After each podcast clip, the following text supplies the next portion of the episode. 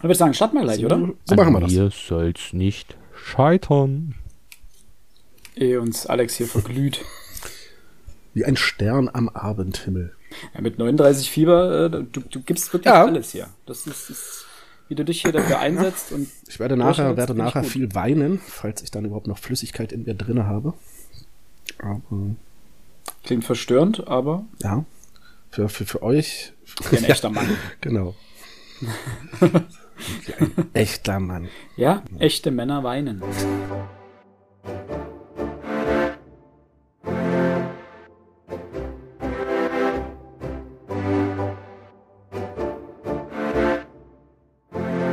Herzlich hallo zum Frontispitz Literatur Podcast Folge 143. Herzlich hallo, liebe Hörerinnen und Hörer. Ich begrüße neben mir hier Max Brinkmann und äh, Alexander Jetzt. Röske. Hallo. Äh, jetzt jetzt habe ich euren Namen richtig drauf. Ich, ich, ihr, seid, ihr seid mir auch ganz fremd. Ich sehe euch, sehe und höre euch heute zum ersten Mal. Deswegen, da kann man schon mal Ich hätte mich gefreut, hättest du gesagt, dass wir eine Symbiose sind. Dass du keinen Unterschied machst. Dass du jetzt aber natürlich vor allen Leuten behauptest, uns nicht zu kennen. Oh je, Philipp. Oh je. bei den Witzen im, im Vorfeld kann das schon mal passieren. Willkommen zur neuen Buchbesprechung. Wir werden heute über Robert Seethalers Das Kaffee ohne Namen sprechen.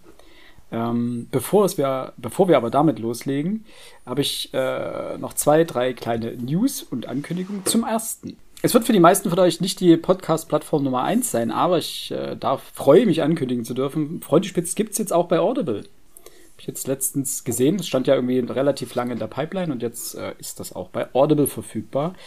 Äh, Wie hast du das geschafft? Oder, oder hast du das gar nicht geschafft? Das war ein Selbstläufer, das wollte ich dich eigentlich schon mal fragen. Ähm, hast du dich dort nein, beworben, das- eintragen lassen? Nee, Oder- das reichst du sozusagen mit äh, bei deinem Podcast-Host oder bei, in dem Fall bei unserem Podcast-Hoster äh, reichst du das mit ein, bei, auf welchen Plattformen das veröffentlicht werden soll.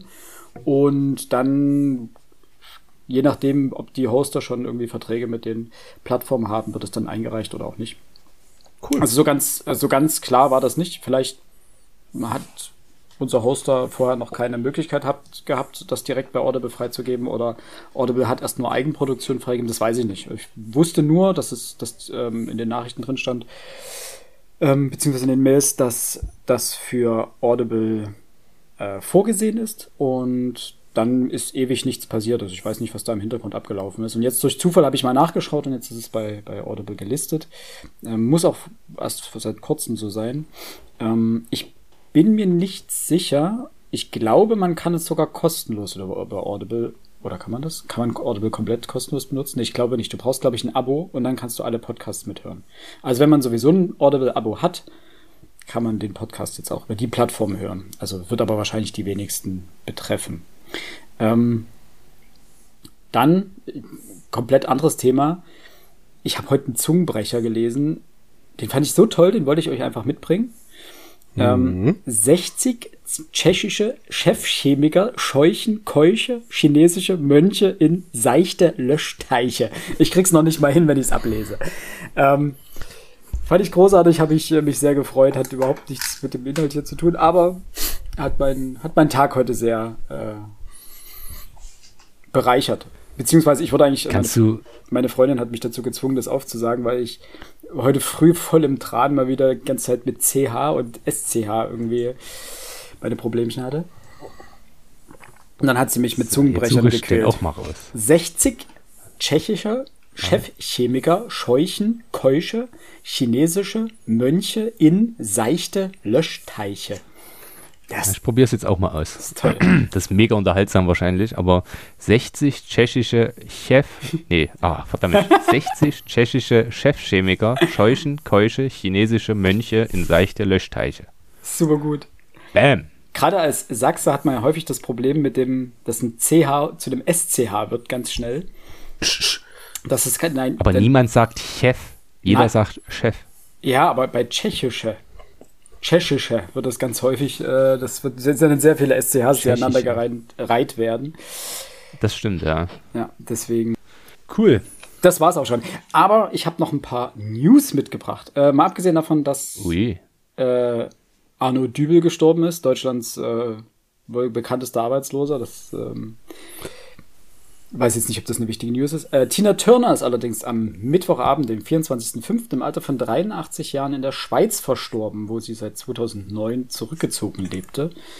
Ähm, und die Süddeutsche betitelte sie als die große, ewig starke Sängerin, deren Persona man kaum anders als in zwei Hälften denken kann.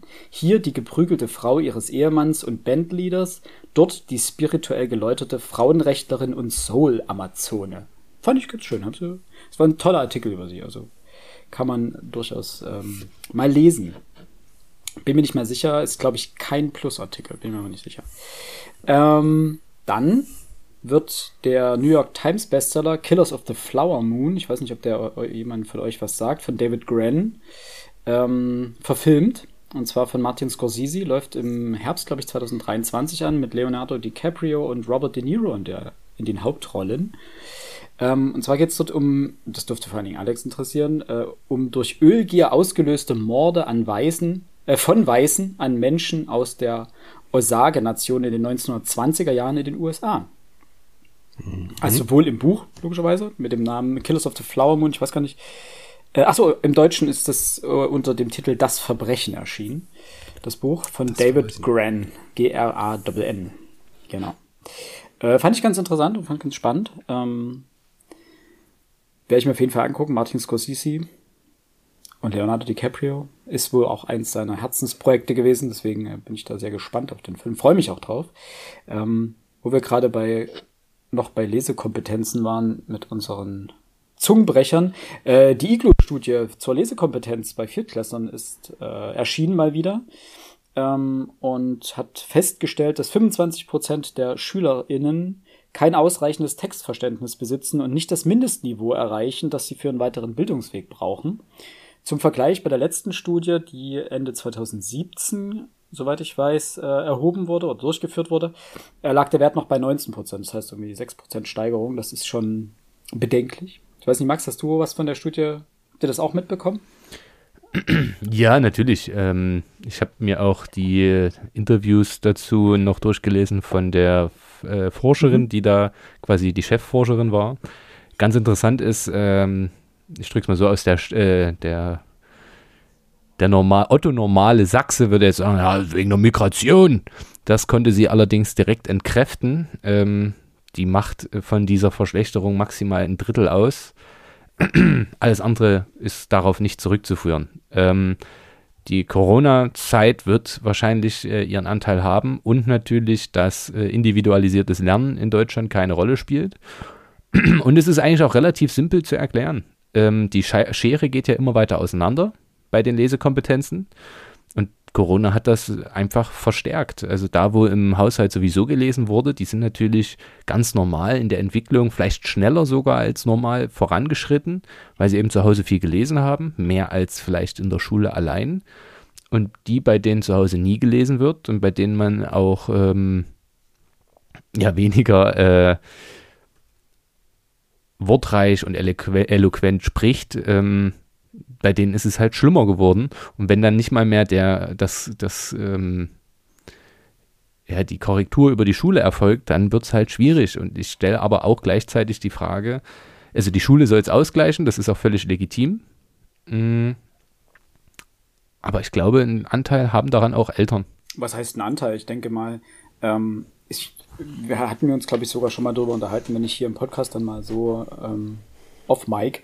Äh, was heißt ein Anteil? Die Schule soll natürlich diese Kompetenzen fördern, aber es ist ja, sollte ja nicht so sein, dass Grundentwicklungsschritte direkt nur von der Schule übernommen werden, beziehungsweise Grundförderung des Ganzen. Also es sollte ja eigentlich im Elternhaushalt sehr viel der Erziehungsarbeit und auch der Entwicklungsarbeit geleistet werden und die Schule sollte das bestmöglich unterstützen.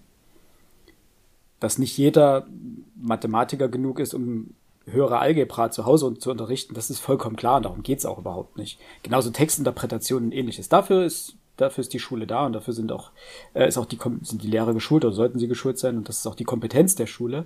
Grundlegendes Lesen allerdings sollte meines Erachtens ähm, in jedem Haushalt mehr oder weniger Pflicht sein. Da hatten wir uns, also was heißt Pflicht, aber es sollte dort eine, eine Rolle spielen. Ähm, es gab mal eine, eine, interessante Umfrage, die sich genau damit beschäftigt hat.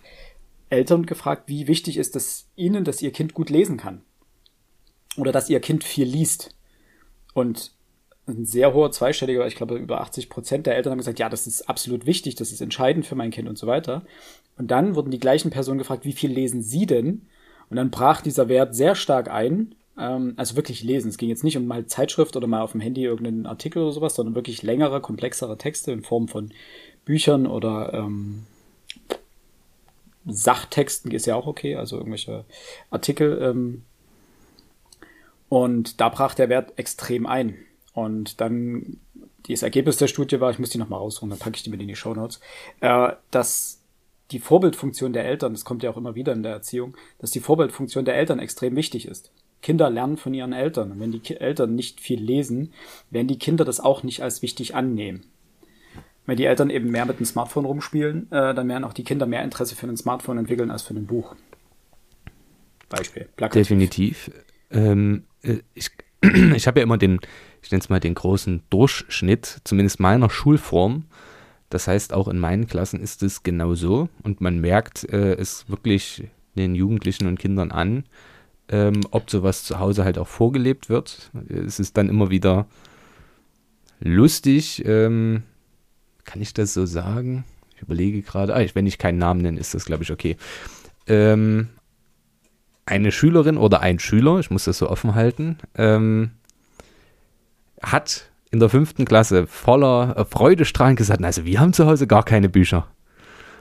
Äh, dementsprechend war natürlich auch die Lesekompetenz, ähm, auch die Vorlesekompetenz, aber die muss man halt üben, das ist, gehört einfach dazu. Das ist okay, ja. Ähm, Kann er ja auch nichts dafür. Und umso stolzer ist man dann natürlich, absolut. Das Problem ist natürlich, ähm, wenn wir jetzt die Signalwirkung daraus aus dem ablesen, also die, die, die, die grundsätzliche Sache, dass man keine Bücher zu Hause hat, ist das eine. Aber das Freudestrahlende daran äh, spricht für ein gewisses Maß an Anti-Intellektualität. Und das halte ich immer für sehr gefährlich, wenn alles, was mit Geisteswesen und Geistesdingen zusammenhängt, äh, grundsätzlich abgewertet wird als, naja, die machen doch nichts. Finde ich das immer ein bisschen schwierig.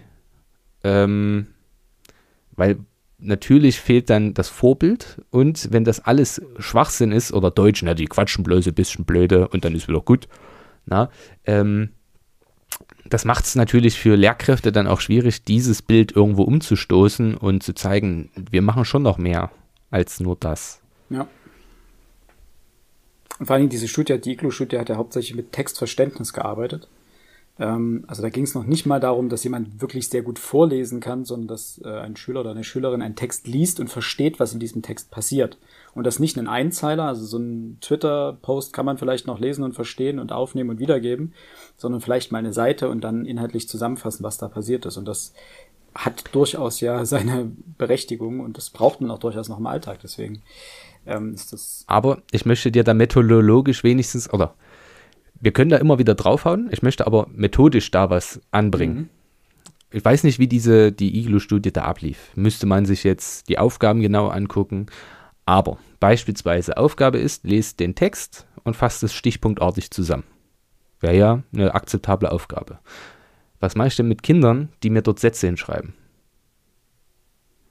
Grundsätzlich, so ist es zumindest in Deutschprüfungen, gibt es dafür dann keine Punkte zeigt mir das dann aber gleichzeitig, dass er die Aufgabe nicht verstanden hat oder dass er den Text nicht verstanden hat.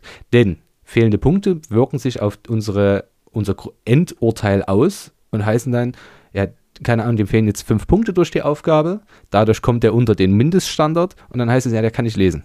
Das ist aber Blödsinn. Der hat ja verstanden, was es ist. Der hat nur keine Punkte auf die Aufgabe bekommen, weil er sich nicht genau an die Aufgabenstellung gehalten hat.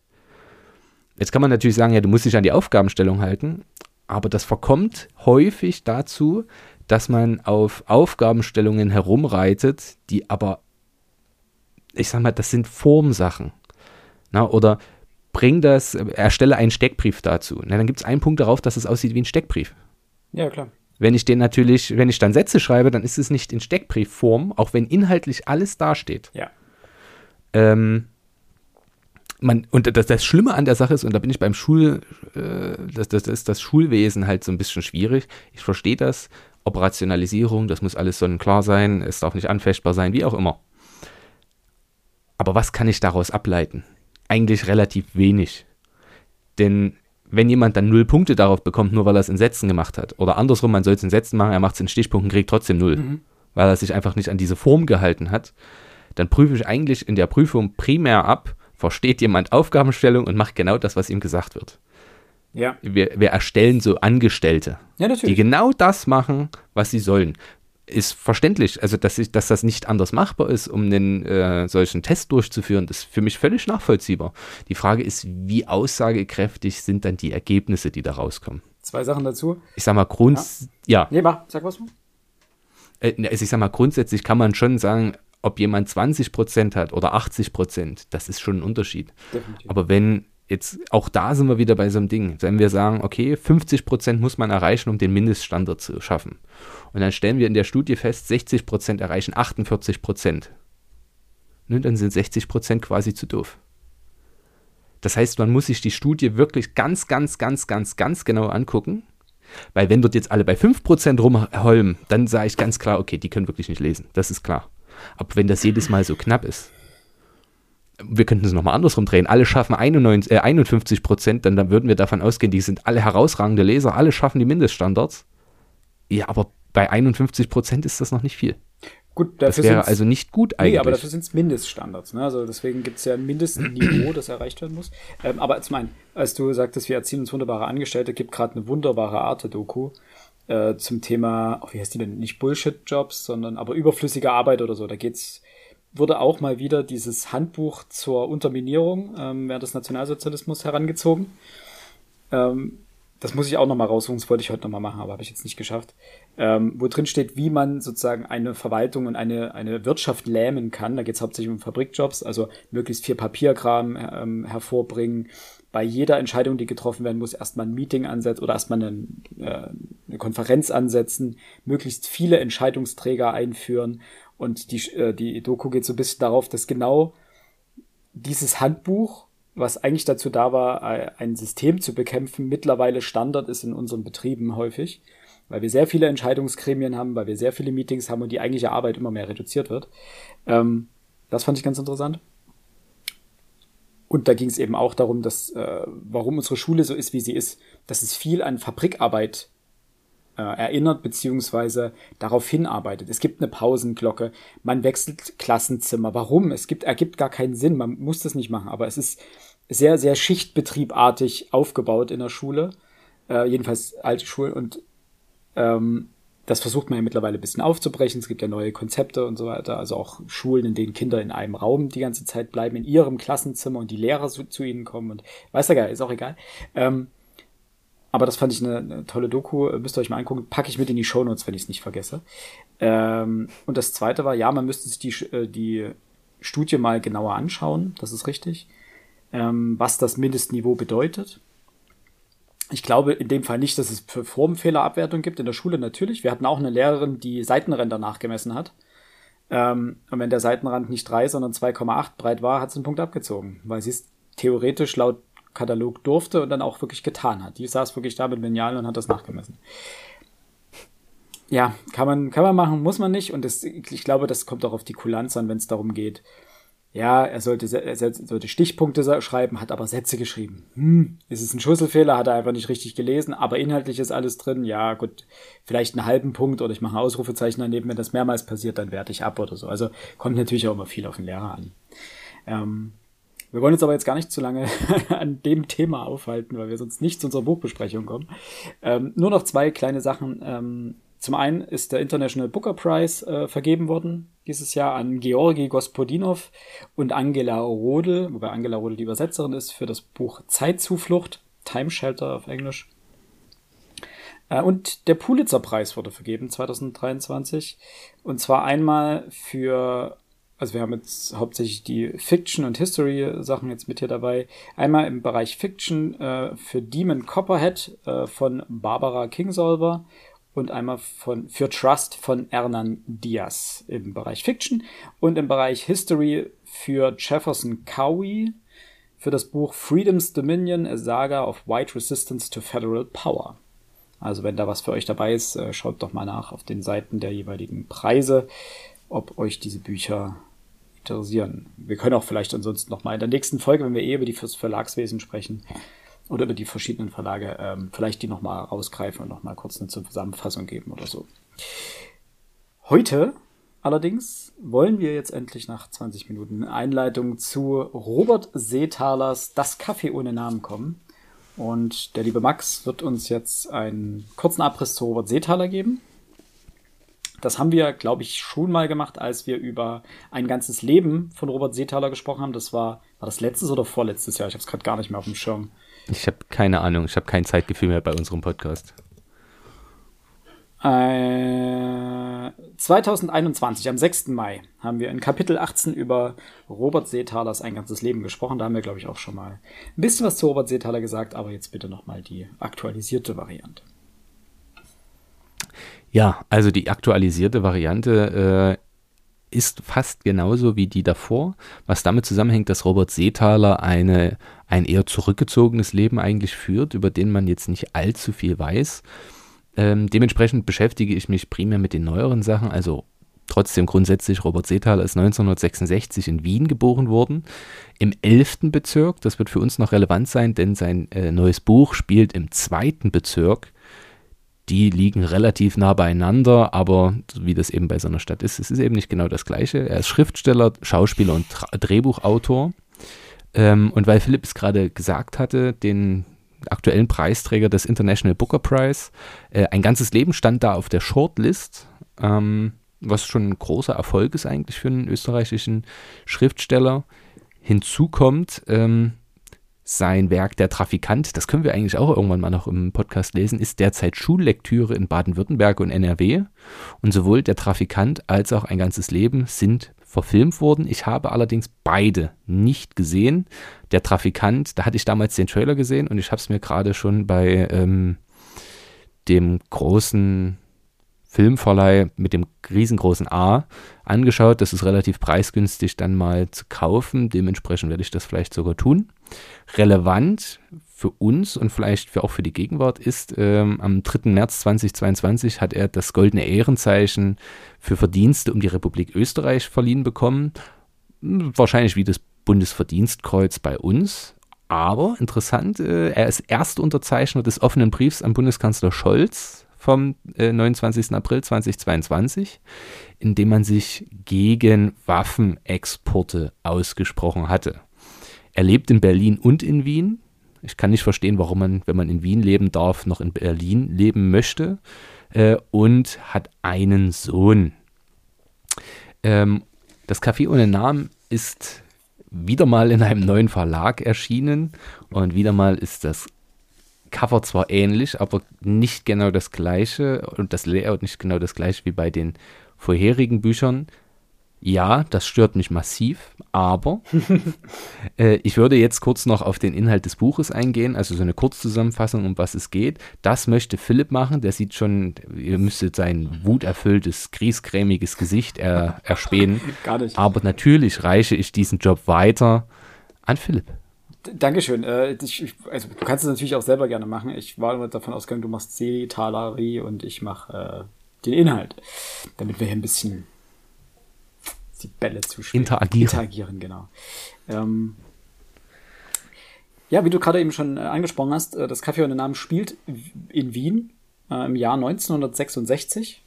Ähm, das erfahren wir allerdings nur durch einen, äh, einen Rückblick, mehr oder weniger, beziehungsweise durch einen Rückbezug. Ähm, und der Protagonist des Buches ist Robert Simon, der sich als äh, Gelegenheitsarbeiter auf dem Karmelitermarkt in Wien ähm, durchschlägt und dann später oder relativ am Anfang des Buches äh, bei einer Kriegerwitwe zur Untermiete ähm, unterkommt. Und mit der führt er hin und wieder, also es ist lose in dem Buch immer mal wieder aufgeführt, äh, zurückhaltende Gespräche. Ähm, nach kurzer Einleitung, also es beginnt schon auf den ersten, ich glaube im zweiten Kapitel schon, oder Ende des ersten Kapitels, kann sich äh, Simon dann einen äh, Traum erfüllen oder seinen Traum erfüllen, nämlich ein kleines Café direkt am Markt zu pachten, äh, welches er unerschrocken und mit viel Eifer renoviert. Und zudem kommen immer mehr Anwohner und Arbeitende ähm, immer regelmäßiger in seinen Café und sie bringen natürlich ihre Schicksale und ihre Geschichten mit. Das heißt, dass dieses Café wird zu einer Art Sammelpunkt für Geschichten und Menschen, also so eine Art auch Treffpunkt für diese Menschen. Ähm, relativ zu Beginn kommt dann auch die junge äh, jugoslawische Immigrantin Mila Salic, äh, Salika, so rum. Also Salica? Salika wahrscheinlich, ich weiß es nicht. Ähm, ich kann dir nicht sagen, wie es ausgesprochen wird. Zu ihm, äh, die ihm von da an als äh, Kellnerin zur Seite steht und man könnte sagen, sie wär, wären auch lose Freunde. Ja, es wird keine innige Freundschaft, aber sie, das ist schon eher, es ist ein sehr freundschaftliches Verhältnis, was sie pflegen. Ähm, und Schluss letztendlich äh, kann der Pachtvertrag irgendwann nicht mehr verlängert werden und Robert Simon verliert seinen Café wieder. Aber irgendwie endet das Buch dann mit der Gewissheit, dass es für ihn schon irgendwie weitergehen wird.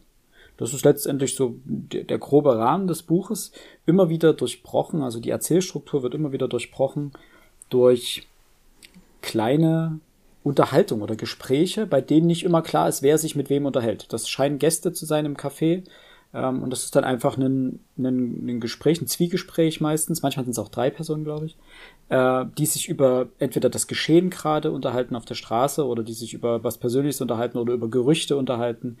Ähm, das sind meistens ein, zwei Seiten, das sind sehr kurze Kapitel und dann geht die eigentliche Rahmen halt oder die eigentliche Haupterzählung weiter.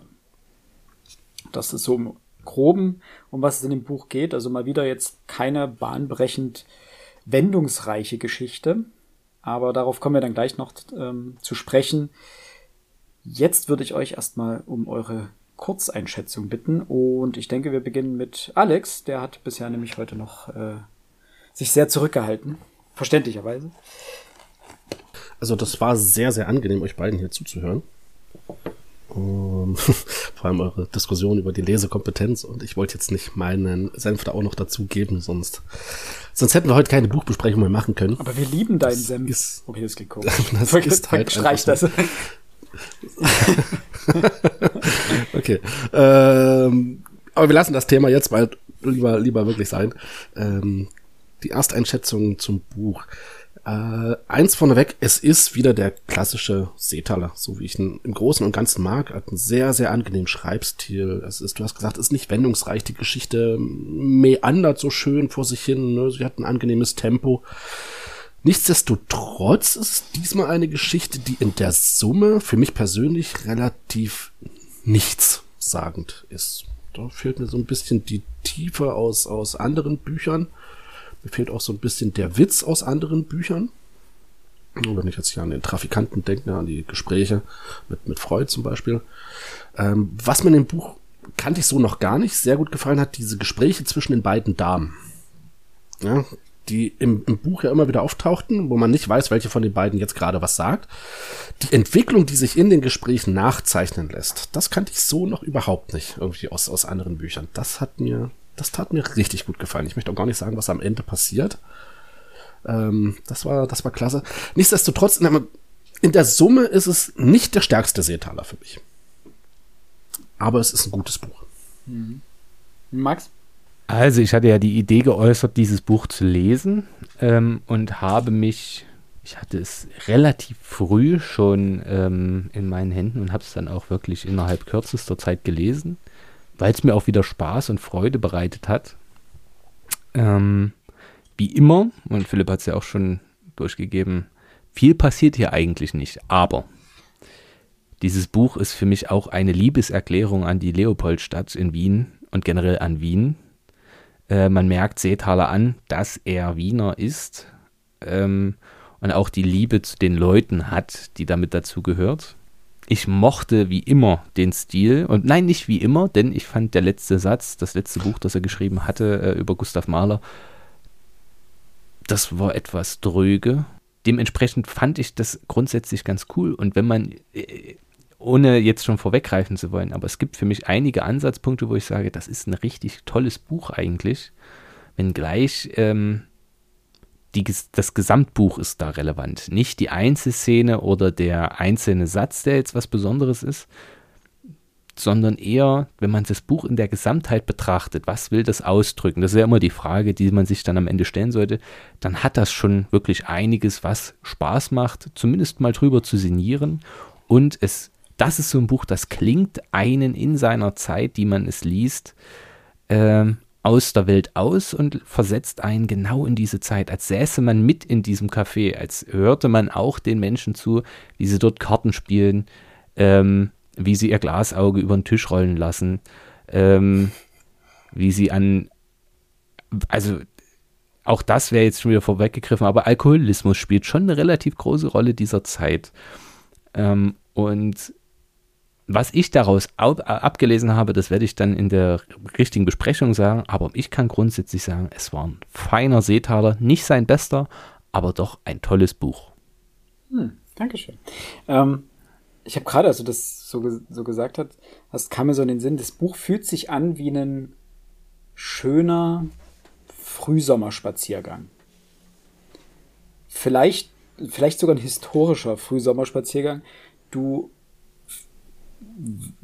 im Nachhinein wirst du dich nur erinnern, ja, das, das war, war ein schöner Tag, war, war ein schöner Spaziergang. Aber so genau, was du gesehen hast, daran wirst du dich im Zweifelsfall nicht mehr erinnern. Und ich glaube, so, so ist das Buch, äh, oder wird das für mich sein, dass ich das in an sich guter Erinnerung behalten werde und sagen, ja, das ist ein schönes Buch, kann man mal lesen, aber jetzt in, in zwei, drei, vier Jahren nicht mehr genau sagen kann, was jetzt die entscheidenden Stellen darin waren. Also das, so einprägsam ist es nicht. Also das fällt zwar mit der Tür ins Haus, also man wird direkt in diese Geschichte gezogen ähm, und das, die entwickelt auch kein hohes Tempo, aber ihre eben eigene Faszination.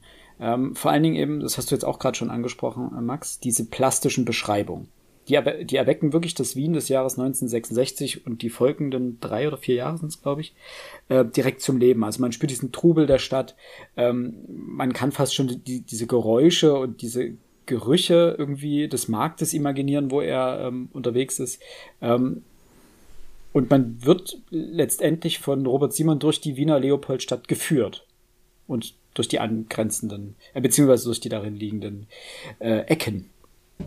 Aber so leichtgängig sich das Ganze gelesen hat, ähm, emotional hat mich das im Gegensatz zu Ein ganzes Leben von Robert Seethaler, das ist das der einzig andere Seethaler, den ich bisher gelesen habe, den wir ja hier im Podcast zusammen hatten, äh, emotional hat mich das Buch nicht gepackt. Ähm, es hatte seine Momente, es gab so ein paar Momente, wo ich sage, schön, auch schöne Zitate zwischendrin, auch schöne Sätze, aber die meiste Zeit dachte ich mir einfach nur so, aha, okay, ja, gut, nett. Und am Ende ist es das ein schönes, nettes Buch für, es liest sich auch so schnell, das ist was, wo man sagen kann, okay, es ist ein Sonntagnachmittag, es ist schön warm, ich habe heute nichts vor, ich setze mich in die Sonne, ich lese das Buch. Dann geht man mit einem. So dieses typische, hm? typische Buch für einen Zug. Oder für einen Zug, genau. Du weißt, du bist jetzt, bist jetzt drei Stunden unterwegs. Nimm dir das Buch mit, alles gut. Ja. Und dann ist auch wieder gut. Du hast gut, du gehst mit einem guten Gefühl aus ja. diesem Buch raus. Und dann ist aber auch gut und dann wirst du aber auch, du wirst danach jetzt nicht drei Wochen lang durch die Gegend laufen und sagen, boah, du, Thorsten, den Seetaler, den neuen, den musst du lesen. Machst du nicht. Also ich nicht. Allerdings, die, die, sag mal so, die, die Verkaufscharts sprechen so ein bisschen dagegen. Also seit vier Wochen ist das jetzt auf Platz 1, 2 der Verkaufscharts. Scheint sich ganz gut zu verkaufen. Ähm, aber, und die, ich sag mal so, die, die Rezensionen, die man liest in den im Feuilleton sind gut. Die sind durchgängig, sogar teilweise begeistert.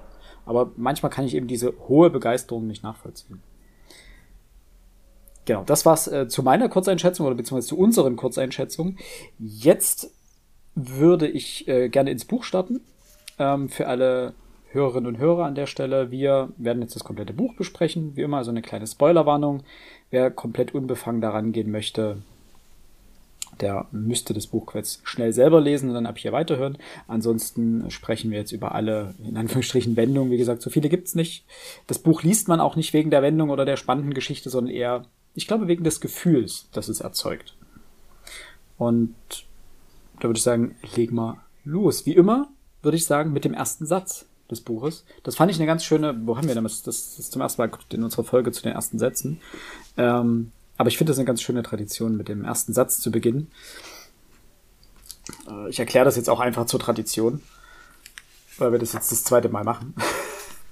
Äh, und der erste Satz, und das meinte ich vorhin mit, äh, dort fällt das Buch mit der Tür ins Haus und nimmt einen direkt mit. Der erste Satz klingt wie folgt. Robert Simon verließ die Wohnung, in der er mit der Kriegerwitwe Martha Pohl lebte, um halb fünf an diesem Montagmorgen. Und damit beginnt dieser Spaziergang mit ihm. Also er nimmt uns dort einfach mit. Und das fand ich ähm, eigentlich einen, einen ungewöhnlichen, aber ganz schönen Einstieg ins Buch.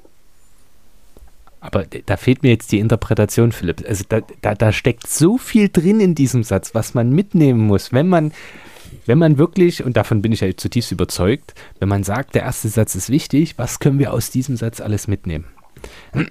Wir wissen erstmal schon zwei Personen. Das ist nicht so oft, dass quasi schon zwei handelnde Figuren im ersten Satz genannt werden. Er verlässt eine Wohnung, in der er zusammen mit einer Kriegerwitwe, mit der er dem Namen nach auf jeden Fall nicht verwandt ist, zusammenlebt. Wir können also ein gewisses Maß an Armut daraus schließen. Oder Zweckmäßigkeit. Und wann? So wirklich arm Oder Zweckmäßigkeit, ja. ne? Aber grundsätzlich, äh, okay. Dann um halb fünf, also wirklich ultra früh. Das heißt, der arbeitet hart. Das kann man daraus ableiten. Na, also wahrscheinlich wird es jetzt kein Büroangestellter sein, der irgendwas macht, sondern jemand, der mit seinen Händen arbeitet. Na, für mich so Bauarbeiter, Bäcker, Bäcker wahrscheinlich noch früher, aber das, was ich daraus lesen kann. Und zwar an einem Montagmorgen, das heißt ordentlich, wie sich das gehört. Na, Sonntag war frei, Montag geht es wieder in die Spur und zwar halb fünf, jetzt geht es wieder los, jetzt wird wieder äh, malocht. ähm, das heißt, das ist ein fleißiger junger Mann äh, und das wird uns ja dann weiter noch genannt, äh, wie fleißig er ist. Aber das sind die, all die Sachen, die ich da schon draus, daraus mitnehme, plus eine Kriegerwitwe, auch ohne dass wir jetzt schon wissen, dass es 1966 ist. Aber offensichtlich spielte ein Krieg früher mal eine Rolle und deswegen ist die Frau ganz alleine. Und sie hat nicht wieder geheiratet. Wir hatten das ja bei äh, den, dem Buch mit den ersten Sätzen schon behandelt, quasi, wie viel eigentlich äh, häufig in diesen ersten Sätzen steckt. Und ich finde, hier steckt da schon einiges drin, was dieses Buch relativ charak gut charakterisiert. Noch eine letzte Sache dazu. Schaut mal bitte, wie viele Adjektive sich darin befinden.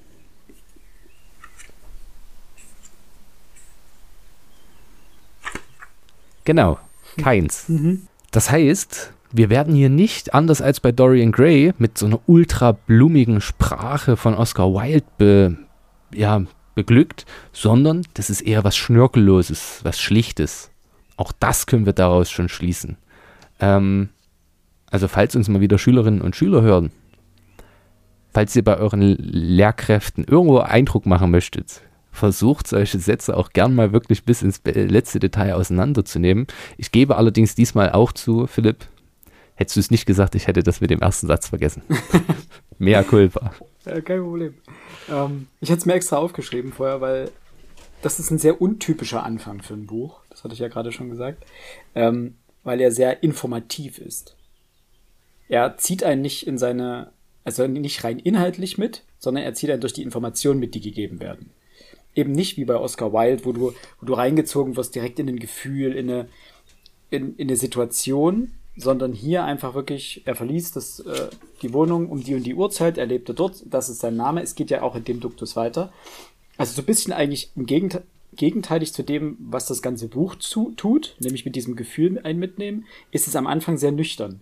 Weil danach, es war Spätsommer des Jahres 1966, da muss ich mich entschuldigen, ich habe am Anfang gesagt, dies, die Jahreszahl kommt nur zwischendrin durch einen Rückblick, das ist Quatsch, so direkt am Anfang genannt. Ähm, Simon war 31 Jahre alt, er hatte gefrühstückt, zwei Eier, Brot mit Butter und schwarzem Kaffee. Die Witwe hatte noch geschlafen.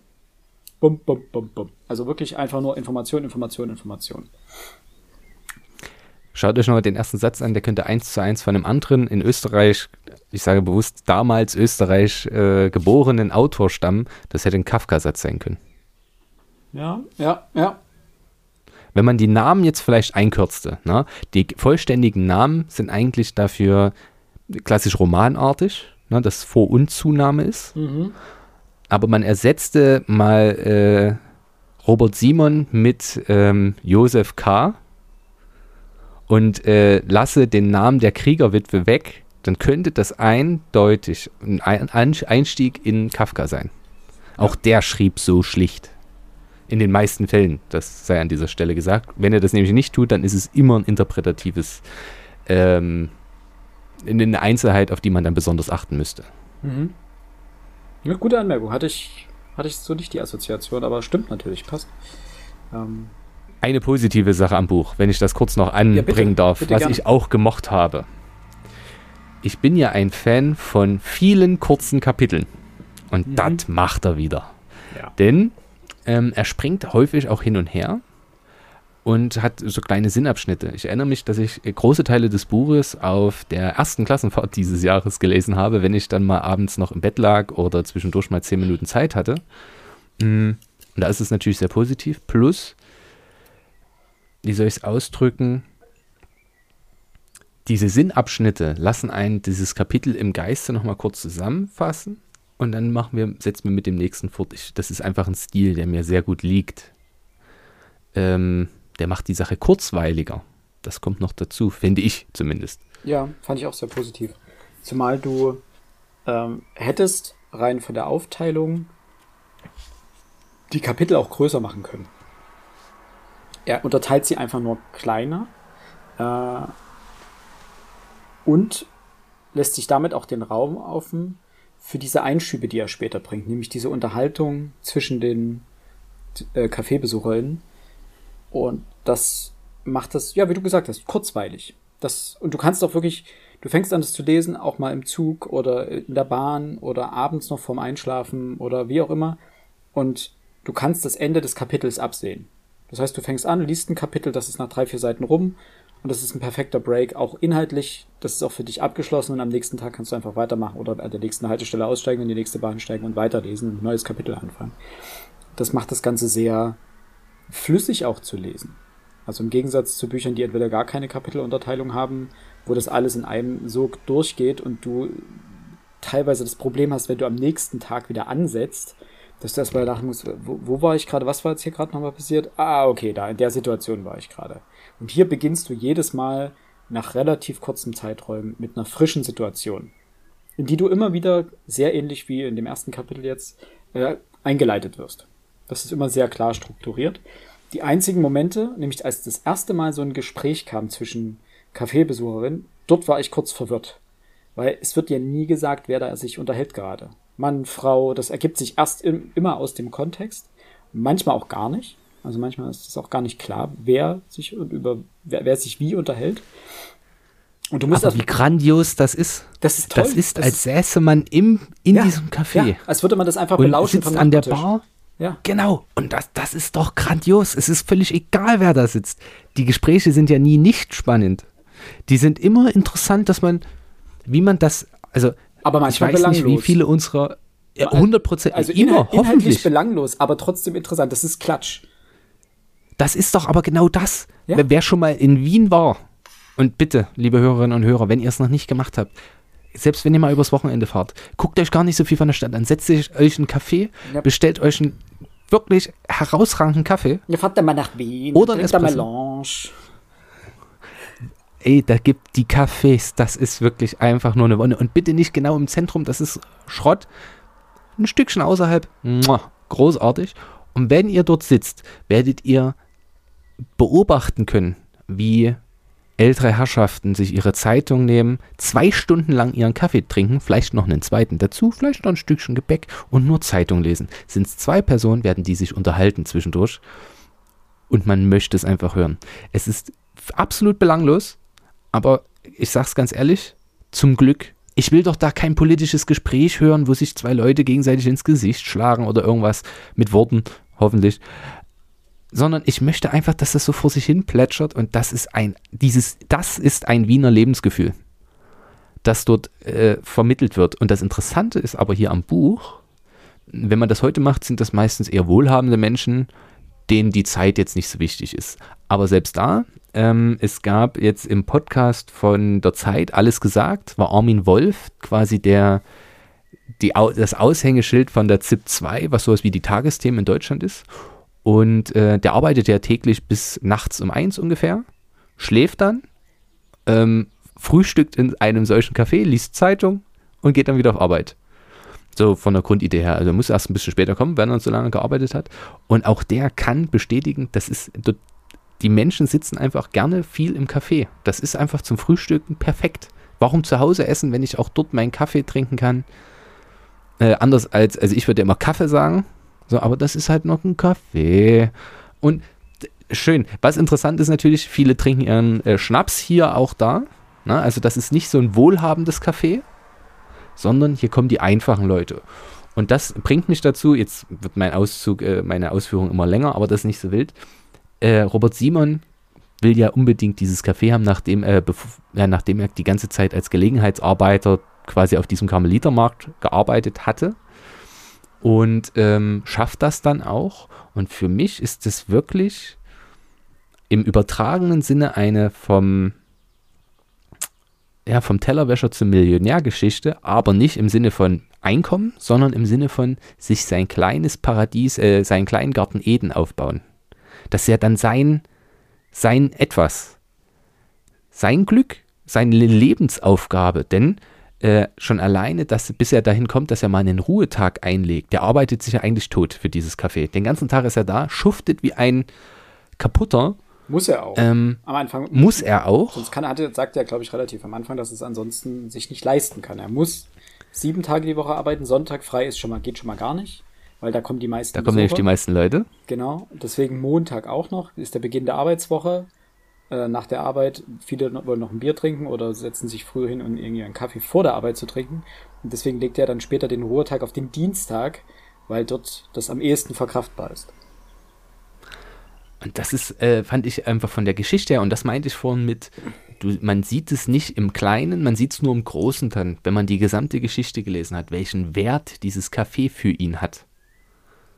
Nämlich genau da. Ich habe mich die ganze Zeit ähm, die Geschichte, äh, The Ballad of the Sad Café, ne, wie heißt das, die, die Geschichte vom traurigen Café, ähm, wie hieß denn die Frau? Mhm. mhm. Carson McCullers. Ähm, Carson McCullough.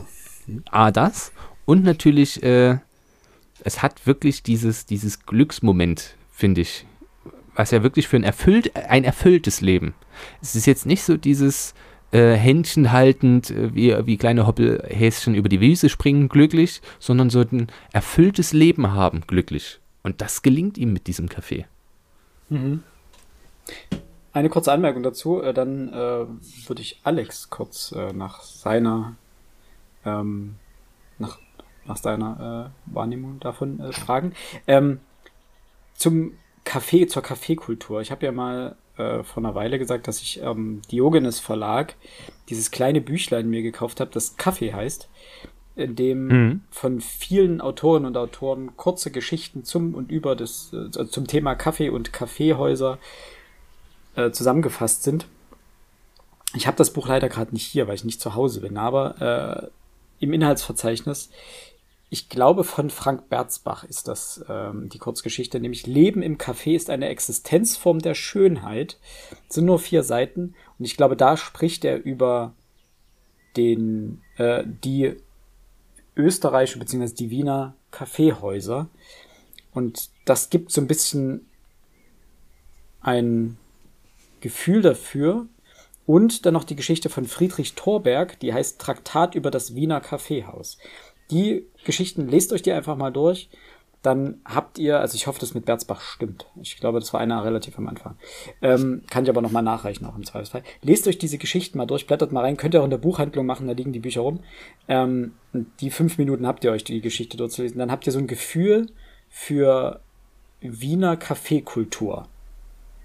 Und in Kombination mit dem Buch ergibt das einfach so ein, so ein Lebensbild, so, ein, so ein Lebensstil. Wie auch die Italiener, die früh einfach aufstehen und äh, direkt ins, ins Café gehen und ihren Espresso im Stehen genießen, dazu noch was kleines, ein kleines süßes Gebäck essen und fertig. Und dann gehen sie auf Arbeit. Das ist einfach so ein. Bestes Frühstück der Welt.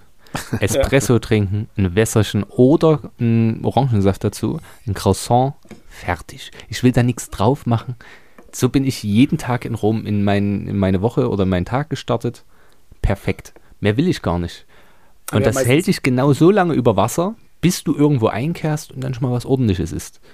Es ist, ach, ich liebe das. Über alles. Ja, ist schön. Wir haben dann meistens noch was Herz, wir haben meistens Paninis dazu, also erst Paninis gegessen und dann Kaffee getrunken. Ja.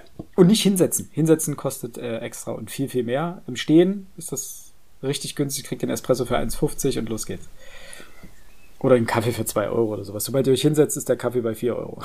Dann werden die Touristen abgezogen, quasi. So, Alex, deine ja. Was? Äh, mein Senf zu Rom. Dein, dein Senf zu Rom. Nein, nicht dein Senf zu Rom, sondern dein Ähm. Senf zu Wien und zum, zum Buch. Was sind denn, was denn deine, was sind denn deine Highlights? Hast du für, hast du für dich irgendwas entdeckt, wo du sagst, das hat das Buch, macht das Buch besonders für dich? Das macht dich, du hast ja gesagt, es ist ein gutes Buch trotzdem, es ist ein guter Seetaler, kein herausragender. Und, Mhm. ähm, aber gab es für dich so ein paar Highlights, die dich besonders ähm, gecatcht Ich haben? muss zugeben, ich mochte, ich mochte die, äh, wie hieß sie gleich, Mila. Mhm. Die äh, Jugoslawin. und die, die Jugoslawin, ähm, die ja dann, kann man sie die gute Seele des Cafés nennen? Ja. Ist das? Sie war ja auch diejenige, die, die äh, Robert überhaupt dazu gedrängt hat, einen, einen, einen, einen, einen Pausentag endlich mal einzulegen. Ja, ähm, sie ist ja auch bis zum Ende ist sie ja dann bei ihm. Mhm. Ne, das ist ja, ist ja nicht irgendwie so, dass die jetzt bloß mal so auf der Durchreise ist. Das, sie, sie, sie bleibt ja in der gesamten Geschichte, bleibt sie. Sie ist aber keine treibende Figur in der, in, in der Geschichte. Ich glaube, sie ist der so eine, Kid. So ganz, so eine, ja, so eine, so eine ganz unauffällige, ja, das Kid, Kid. Der Kid des Cafés, Ganz ja. gut. Ähm, aber es ist eine sehr ausgesprochen sympathische ähm, Figur. Ein wenig tragisch mit ihrer eigenen Liebesgeschichte, ja. mit ihrem ähm, Den Preisboxer. Rummelboxer, Ja, Preisboxer. Preisboxer. Genau. Danke. Ich habe jetzt, jetzt wirklich überlegt. Ich musste mich da, oder ich war da an Pippi Langstrumpf erinnert. An die Szene, Ja? wo Pippi Langstrumpf den starken. Oh, wie hieß er denn? Ivan? Nee, wie hieß er denn? Aber kennt ihr die Pippi Langstrumpf-Szene, wo sie eben auch auf dem Jahrmarkt ist und es eben den Preisboxer gibt und äh, Pippi ihn dann hochhebt und äh, quasi rund macht und am Ende das Preisgeld gewinnt. An die Szene musste ich, ich hatte dieses Bild vor Augen, weil der Typ dort, der trägt so einen richtig, richtig so ein Ganzkörperanzug mit kurzen Hosen und kurzen Ärmeln, glaube ich, oder so ein Tanktop. Und das glaube ich auch noch geringelt. Es sieht wild aus und so, so hat, ich hatte dieses Bild sofort im Kopf und das war, das hat die Situation die Szene am Anfang etwas skurril ge gestaltet. Aber bitte, äh, kannst, Ja. fahre fort. Ähm, was ich vielleicht noch sagen wollte, also das, also ich, ich mag die Mila. Das ist irgendwie, finde ich, eine so, so ganz, ganz, ganz, ganz sympathische Figur. Was ich noch sagen wollte, ähm, ihr habt jetzt beide schön davon gesprochen, über die Wiener Kaffeekultur. Ich war in meinem Leben, glaube ich, einmal in Wien. Ähm, da war ich noch einen Meter kleiner als jetzt. Also hatte ich mit Kaffee da überhaupt nichts zu tun. Ähm, und die österreichische, in Anführungszeichen, Kaffeekultur kenne ich so eigentlich nur aus Ungarn, also vor allem Budapest. Da hat sie ja bis heute noch ein bisschen überlebt. Deswegen war es für mich außerordentlich befremdlich, ähm, das Café ohne Namen, ist der Buchtitel. Und ich übertreibe jetzt mal, drei Viertel der Getränke, die dort verkauft werden, sind Bier und Schnäpse. Das ähm, kannte ich so. Max, du Äh, man muss natürlich dazu sagen, wo dieses Café steht. Und das man versucht sich vorhin deutlich zu machen mit der Klientel. Die Leopoldstadt spielt ja eine große Rolle in dem Buch, denn das ist ein Arbeiterviertel. Ein, ein Handwerker, Arbeiter, äh, Gelegenheitsarbeiterviertel. Und äh, der Alkoholismus spielt ja auch für Mila eine große Rolle, denn ihr Mann ist Genau. absoluter Alkoholiker und ich fand, das war eine so göttliche Szene. Wie sie ihn eigentlich sagt, ey, reiß dich jetzt endlich zusammen, es geht nicht mehr. Er schädelt sich volle Möhre weg und am Ende, wer zieht ihn wieder raus und nimmt ihn mit, obwohl er äh, sie es zum Kotzen findet? Die Mila. Und das war wirklich, ach, da ist mir wirklich das Herz aufgegangen. Das war eine ganz, ganz fantastische Szene, vor allem wenn man überlegt, ähm, was er vielleicht damit verdrängt, unausgesprochen. Denn die beiden haben ja ein ganz gemeinsames, sehr tragisches Schicksal zu Beginn. Ähm, das das Be Kinderbettchen steht ja quasi schon. Und dann äh, verliert sie das Kind. Ähm, auch das, das geht einfach ans Herz. Jede Figur hat hier ihre Tragik, aber nicht in diesem, wir drücken auf die Tränendrüse. Also es ist ja nicht so, dass, dass das jetzt ausgeschlachtet wird. Das sind eigentlich Nebensächlichkeiten. Ja. Und genau diese, diese, diese, also wirklich Tragik, die, es wird auch nicht benannt, warum die alle saufen. Und ich sage bewusst saufen. Weil dort teilweise wirklich, dort wird der Kaffee mit zwei klaren, äh, der, der, der, der, äh, der Kaffee mit dem Braunen dazu, ein Cognac, ein Cognacchen, äh, das wärmste Jäckchen ist das Cognacchen, ihr wisst es. Ähm, Right. es wird immer mit Schnaps getrunken. Mal ein Bierchen noch hier, zwei klare noch da. Ähm, alle haben sie irgendwas zu ertränken. Alle. Die Aber- wenigsten werden aggressiv, abseits von diesem einen äh, Kartenspieler, Ja. der dann völlig äh, frei dreht. Ich glaube, das ist das, was ich am Buch wirklich so toll fand. Die Einzelfiguren, bei denen bestimmte Ursache-Wirkungssachen gar nicht klar sind, aber die man sich irgendwo alle zusammenreimen kann. Warum sind die tragisch? Warum? Was im Zweifel versuchen sie zu verdrängen? Aber die Menge an. Darf ich hier mal. Also ja, Alex, bitte.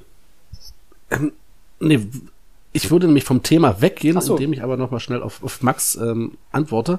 Deswegen mach du das vielleicht erstmal. Ich würde nämlich zum, zum Thema antworten. Ähm, die Menge der Geschichten ist aber das, was es für mich, was für mich eine emotionale Distanz ähm, geschaffen hat.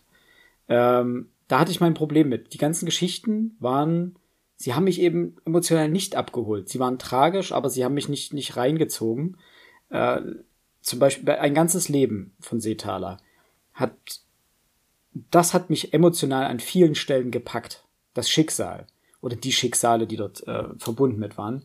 Hier pff, war mir die Figur, ich will nicht sagen, dass mir die Figuren egal waren, das stimmt nicht. Sie werden ja mir zum Teil sympathisch, aber auch als die, Szene, äh, vielleicht bin ich ein kaltherziges, unempathisches Schwein, aber ähm, ich habe bei vielen dieser Schicksale auch einfach gedacht, aha, okay, ja, gut, weil es so, vielleicht auch weil es so beschreibend war. Ähm, und ja, der Preisboxer, das ist ja eher so eine Art Wrestling, also es ist ja eher was Choreografiertes, es wird vorher abgesprochen, wer wie gewinnt, aber du musst dich eben an diese Choreo erinnern, was du wann zu tun hast, um diesen Kampf zu gewinnen, was er teilweise nicht tut, weil er bis zwei Stunden vor Kampfantritt einfach sich vollständig aus dem Leben stanzt mit äh, irgendwelchen Schnäpsen und Bier. Ähm, und es gibt auch eine Szene, die den Alkoholismus äh, in irgendeiner Form beschreibt. Ähm, denn jeder kennt, ist auf Seite 62, jeder kennt vielleicht, dass wenn man betrunken ist oder wenn Menschen betrunken sind, dann hat, haben sie ja häufig das Gefühl, etwas sehr Gehaltvolles von sich zu geben. Dass sie gerade die tiefsten, philosophischsten Gespräche führen, dass sie die größte Lebensweisheit gerade am Grund des Bierglases gefunden haben und dann so inhaltsreiche Sätze wie, ja, das dreilagige Klopapier ist das Bessere von sich geben und aber das Gefühl haben, als hätten sie gerade Konfuzius äh, zitiert oder übertroffen. Und auf Seite 62 beschreibt äh, Robert Seethaler das. Ähm, der einzige Vorteil war, dass man sich für kurze Momente dem Glauben hingeben konnte, das nutzlose Gerede der Saufkumpane, aber vor allem und gerade auch das eigene, erhöbe sich aus den Niederungen des Stumpfsinns in lichte Sphären von Weite und Klarheit. Das war natürlich ein Trugschluss. Von wenigen Ausnahmen abgesehen redeten Besoffene ausschließlich Unsinn. Toll. Also es gibt wirklich einige richtig tolle Sätze in diesem Buch. Das äh, muss ich eingestehen. Was heißt eingestehen? Aber das, das sind so diese einzelnen Perlen, die da irgendwie immer hervorkommen. Kommen. das fand ich wunder, wunderbar. Ähm, und das andere, was du am Anfang gesagt hast, weil du das angesprochen hast, äh, Alex, ähm, dass es sehr viel Alkohol dort gibt. Er sagt es auf Seite 21 schon. Er dachte, es müsse nicht schwer sein, die Leute hierher zu kriegen. Kaltes Bier, saubere Gläser und eine richtige Kaffeemaschine. Also der Kaffee spielt trotzdem eine Rolle. Nicht so eine wie die unförmige Kiste, die drinnen auf dem Tresen stand und nichts produzierte als Lärm und schwarze Bitternis. Auch ein tolles Zitat. Äh, das waren die Momente, das, das war, also ihm ist die Kaffeemaschine schon wichtig. Das ist für ihn ein, ein essentielles Ding in diesem Kaffee. Er will ja auch einen Kaffee aufmachen. er will ja auch kein, weil am Anfang ja angesprochen wurde, ob das eine, eine Wirtschaft ist. Genau, genau. Und das sagt er ja eben nein. Genau. Es ist ja, es ist, er will es als Kaffee aufmachen. Und ich kenne das aus Budapest. Also ich wüsste gar nicht, ob du dort im Kaffee überhaupt irgendetwas Alkoholisches bekommst. Vielleicht irgendwo mit Amaretto noch drin, ähm, am, am weitesten, aber ansonsten, ich weiß gar nicht, ob das. Aber wie gesagt, ich habe null Ahnung von, von österreichischer Kaffeekultur. Ähm, vielleicht war das damals auch die Zeit. Ähm, auch das, das ist möglich. Ähm, Max, du hast das vorhin schon gesagt, dass das Klientel, was dort ankommt, da möchte ich nochmal auf die beiden Damen ähm, hinweisen, die zumindest von der Sprache über oder über ihre Sprache versuchen, ähm, zumindest so zu klingen, als gehören sie vielleicht nicht unbedingt der Oberschicht, aber der, kann man das jetzt ausdrücken, der Des Bildungsbürgertums. Sie, sie sprechen, ja, sie sprechen ja sehr gewählt, wenn sie miteinander sprechen. Ähm, ich musste lachen, als sie sich dann am Ende trotzdem Bier bestellt haben. Na, also das ist, also auch die, die feine Gesellschaft in Anführungszeichen in diesem Sinne ähm, im Café trinkt halt Bier und das ähm, ich hatte jetzt kein Problem damit, aber das war für mich etwas irritierend, dass ein Café in Wien der 60er Jahre ähm, vor allem über den Ausschank von Bier und Schnaps lebt. Ähm, nichtsdestotrotz, Philipp, ich würde dir vollkommen recht geben, was du über die einzelnen Geschichten gesagt hast. Ich hatte so ein wenig die Hoffnung gehabt, dass wir, dass wir mit dem Buch, er macht das Café auf, äh, die Leute kommen in dieses Café rein und erzählen so ein bisschen über ihr Leben, so dass wir ähm, diese diese Person näher kennenlernen, dass wir vielleicht über ihre Schicksalsschläge, was ja auch so typisch Seetaler wäre, etwas lernen, ähm, wir auch davon ausgehen, dass da nicht alles gut ausgeht, ähm, was dort erzählt wird. Ähm, und das hat es tatsächlich auch nie gegeben. Da war es ein wenig ein, ein, ein Kuddelmuddel an Geschichten. Ähm, manche, manche Figuren zeichnet er ja durchaus sehr, sehr vollständig aus. Während über andere Figuren wie, wie du, ich glaube, wie, wie Max das von sagte, überhaupt nichts bekannt ist. Also wo wir als ich als ich als Leser in dem Fall zurückgelassen werde und ähm, ja, das, das, das fehlt ihm. Also gerade, da möchte ich jetzt den Bezug zum Das Feld von Seetaler nehmen. Ähm, das, selbst dort hat man mehr über die Figuren ähm, erfahren als hier im Café. Max, meldest dich. Ich muss, also ich, ich wollte es schon bei Philipp sagen, aber ich wollte dann nicht reingrätschen. Ja. Aber viel besser kann man doch das Café und die Café- oder Kneipenkultur, wie auch immer, gar nicht in eine Geschichte gießen, als mit dem, was ihr gerade gesagt habt.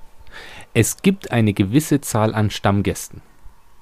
Die lernen wir kennen, von denen erfahren wir die Geschichte, von denen erfahren wir viel. Und die wachsen uns ans Herz. Aber es gibt auch eine relativ große Zahl an Gelegenheitstrinkern, die immer mal wieder rumkommen, von denen erfahren wir wenig. Und die wachsen einem zum Glück auch nicht ans Herz. Die erzählen zwar trotzdem mal ihre Geschichte, aber eben nur einmal und dann sind sie wieder weg. Vielleicht kommen sie in zwei Monaten wieder, aber sie wachsen uns ganz bewusst nicht ans Herz. So funktioniert dieses Kneipentum, dieses Kaffeetum halt. Und ich finde, das brachte, also das hat so schön das Thema des Buches mit ähm, dem Aufbau der Geschichte gekoppelt. Das, das funktioniert, finde ich, perfekt. Genauso, glaube ich, ist das sogar gedacht. Ja. Hm, Gebe ich dir vollkommen recht. Gut möglich, Aber, ja. um da ganz kurz noch darauf zu antworten, ähm, das passiert gefühlt auch bei Robert Simon selber. Und der ist ja kein Besucher in seinem Café, sondern er ist der Protagonist des Buches. Aber selbst seine Geschichte bleibt sehr seicht. Es gibt, also Vage. Ja, es gibt so ein paar Momente, wo du denkst, okay, jetzt, jetzt kommt ein Konflikt, jetzt bauen wir hier was auf. Als er dann ähm, diese Frau kennenlernt, äh, mit der er eine Beziehung anfängt, die ja so ein bisschen vor sich hinläuft, dort äh, erkennen wir Tendenzen für einen Konflikt. Die Beziehung ist aber so schnell beendet, so schnell sie beginnt. Und auch das plätschert vor sich hin. Da entsteht kein großer Konflikt. Das ist, ähm, um es mal anders auszudrücken, das ist ganz normal. Log also, das ist das kann man dem Buch, es ist so schwer vorzustellen, es ist so, das Buch ist realistisch. Es ist realistisch, dass es sich so abgespielt hat in diesen drei Jahren. Auch bei, bei den meisten, in Anführungsstrichen, normalen Menschen, innerhalb von drei Jahren gibt es keine extrem großen Veränderungen, keine extremen ähm, Schicksalsschläge etc., sondern wir sind vielleicht auch gewohnt, in Büchern ähm, Geschichten zu lesen, die außergewöhnlich sind. Und das ist eine ganz gewöhnliche Geschichte. Das macht das noch nicht zu einem gewöhnlichen Buch oder zu einem schlechten Buch überhaupt nicht, aber es ist vielleicht wieder was, was mit dem Erwartungsmanagement zu tun hat, mit was für einer Erwartung man an eine Geschichte rangeht. Und du erwartest, dass eine Metaebene kommt, dass eine, äh, dass der Plot dich überrascht, dass eine Wendung kommt, dass ein Schicksal erzählt wird. Aber das wird nicht. Es wird eine Geschichte, eine gewöhnliche Geschichte erzählt also ich musste gerade so schmunzeln, weil ich an die Daily Soaps, die ja früher in den 2000ern und 90ern so relevant waren, wenn man mhm. sich überlegt, was bei GZSZ und alles was zählt und was weiß ich, was einzelne Menschen dort und wenn wir uns überlegen, wir sind ja wir, ich habe das als jung, ganz junger Jugendlicher mal bei meiner Oma, äh, war das wirklich, das stand auf der Tagesordnung, das gehörte einfach dazu, das gute Zeiten, schlechte Zeiten, das wurde geguckt, kostet es, was es wolle. Was die alles also das, das reicht ja nicht nur für ein Leben. Was die innerhalb von vier Wochen durchstanden haben, was da alles passiert ist, damit könnte Robert Seethaler wahrscheinlich 17.000 Seiten füllen, Ja. bis irgendeiner. Figur. Ganz regelmäßig. das Jeden Tag, der hat die letzten zwei, drei, vier, 5.000 Folgen gesehen. Und mittlerweile ist jeder Stammbaum dort ein Kreis und jeder hatte mal ein Kind mit jedem und ist verlassen worden, ist gestorben, wieder auferstanden. Und Also, und da- das, das ist natürlich völlig unrealistisch, aber wie soll ich anders sonst Publikum halten? Ja? Ähm, und natürlich, das ist das auch definitiv ein Vorwurf, den man Robert Seethaler machen kann. Es passiert hier nicht viel. Aber sind wir ehrlich, im, du hast es ja gesagt, in den wenigsten Leben passiert so viel. Warum auch? Man geht auf Arbeit, ich sehe das ja selber jeden Tag. Ich gehe auf Arbeit, komme nach Hause, arbeite noch ein bisschen weiter, schlafe vielleicht, esse was. Ja, und dann lese ich vielleicht nur und dann ist der Tag auch schon wieder rum. Es kann ja nicht je, ich weiß gar nicht, was die Menschen in diesen Daily Soaps machen, wie die arbeiten gehen. Das, das, das ist immer ein riesengroßer Konflikt. Nach acht Stunden Arbeit habe ich gar keine Kraft mehr für so viele Konflikte, die dort aufgemacht werden. Geschweige denn, wie lange die frühstücken. Dort steht, die gehen jeden Tag auf Arbeit. Dort steht ein Frühstück, das gönne ich mir nicht mal an einem Sonntag, wo ich die Zeit hätte. Wo ich mir sage, steht ihr sechs Stunden vorher auf, um hier jetzt noch äh, frisch gepressten Orangensaft zu machen? Das ist natürlich na, auch da wieder völlig albern, aber so ist es halt konstruiert. Und das ist auch völlig okay. Ähm, aber genau dieses Alltägliche, das ist das, was ich gerne lesen möchte. Dieses Schnörkellose. Ähm, auch das, das zwischen Robert Simon und dieser Frau, die zwischendurch mal auftaucht, das, das wird nur kurz erzählt, dann stellt sich raus, hm, irgendwie hat das nicht funktioniert und dann war es das wieder. Dann spielt das keine weitere Rolle mehr und ähm, viel mehr braucht es da gar nicht. Ich muss mal kurz noch auf meinen kleinen klugen Zettel gucken. Äh, Ja, ich- das ich hatte ich mach- gesagt. ich mache Seethaler ja auch keinen Vorwurf dahingehend, weil du das meintest, das kann man ihm vorwerfen. Nee, es ist kein Vorwurf, es ist ja eher was wirklich, was mit Erwartungshaltung zu tun hat. Ähm, dass du die ganze Zeit was erwartest, dass ein Konflikt aufgemacht wird, wie eben mit der Freundin, die er dann eine Zeit lang hat, die ihn ja dann scheinbar betrügt bzw. ausnutzt. Das hat das Gefühl eines entstehenden Konflikts. Aber der Konflikt wird, der entsteht nicht wirklich. Der beendet die Beziehung und dann ist Schicht. Dann geht's halt weiter. Ähm, so entsteht natürlich auch innerhalb des Buches dieses Gefühl, ja, geht, Leben geht weiter, die Erde dreht sich weiter. Dazu habe ich dann gleich noch ein, Zitat, aber erstmal wollte Alex was äh, sagen. Ich habe bloß eine Erwiderung, ähm, weil du sagtest, äh, dieses, das Buch ist schnörkellos, es ist, es muss nicht, es muss nicht immer, ähm, ne, ich weiß gar nicht, wie du das jetzt konkret ausgedrückt hast. Das Problem für mich ist, wenn ich Seetaler lese, will ich kein normales Buch lesen. Das war ein ganzes Leben nicht, das war der letzte Satz nicht, das war der Trafikant nicht. Äh, nicht der letzte Satz war das Feld nicht, das war der Trafikant nicht.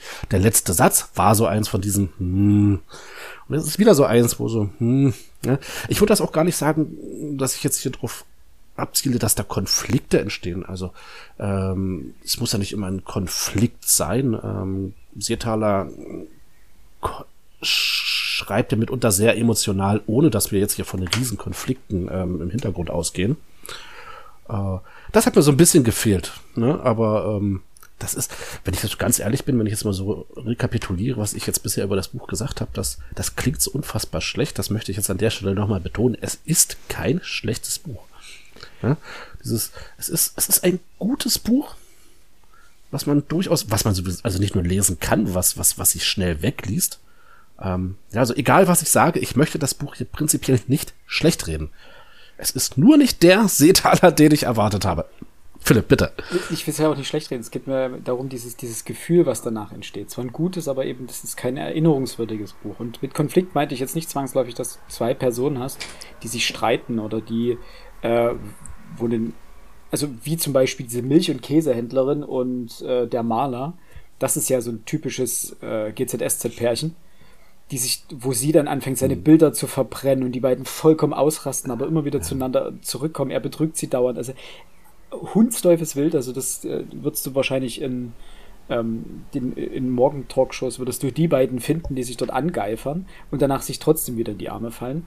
Sondern mit Konflikten meine ich solche Alltagskonflikte auch natürlich, wie seine Heizung explodiert. Also das sind ja auch Konflikte, die bewältigt werden müssen, die ihn vor eine Herausforderung, nennen wir es vielleicht Herausforderung, ähm, die ihn vor eine Herausforderung stellen, die bewältigt werden müssen. Die Konflikte gibt's ja, aber sie werden immer, sie werden so, sie plätschern eben so dahin.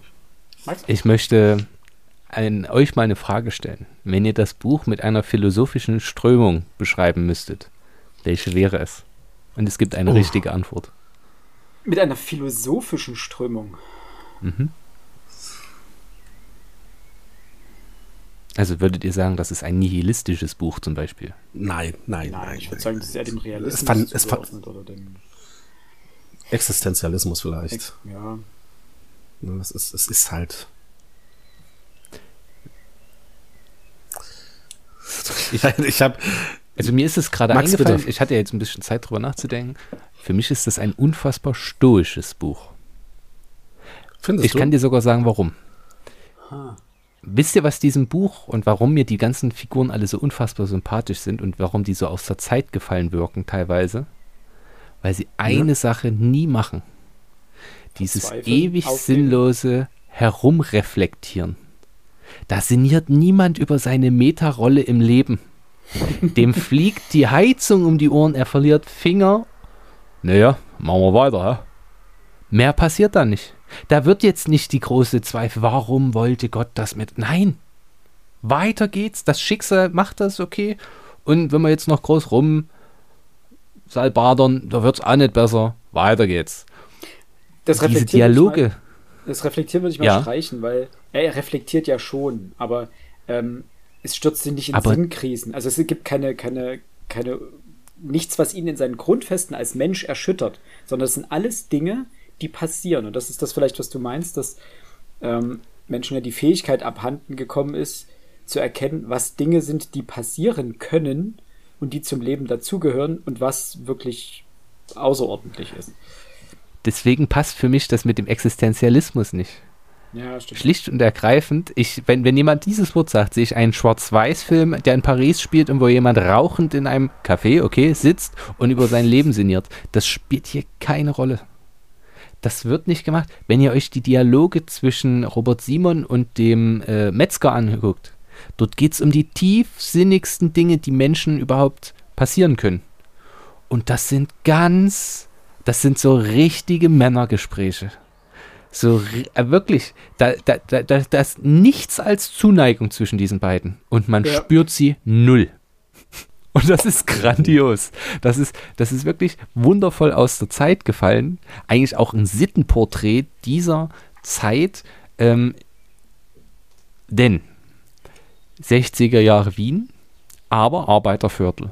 Das sind noch wirklich, auch das finde ich ganz interessant. Ähm, Feminismus spielt hier keine Rolle drin. Na? Aber wir haben ganz viele sehr starke Frauenfiguren eigentlich. Ja.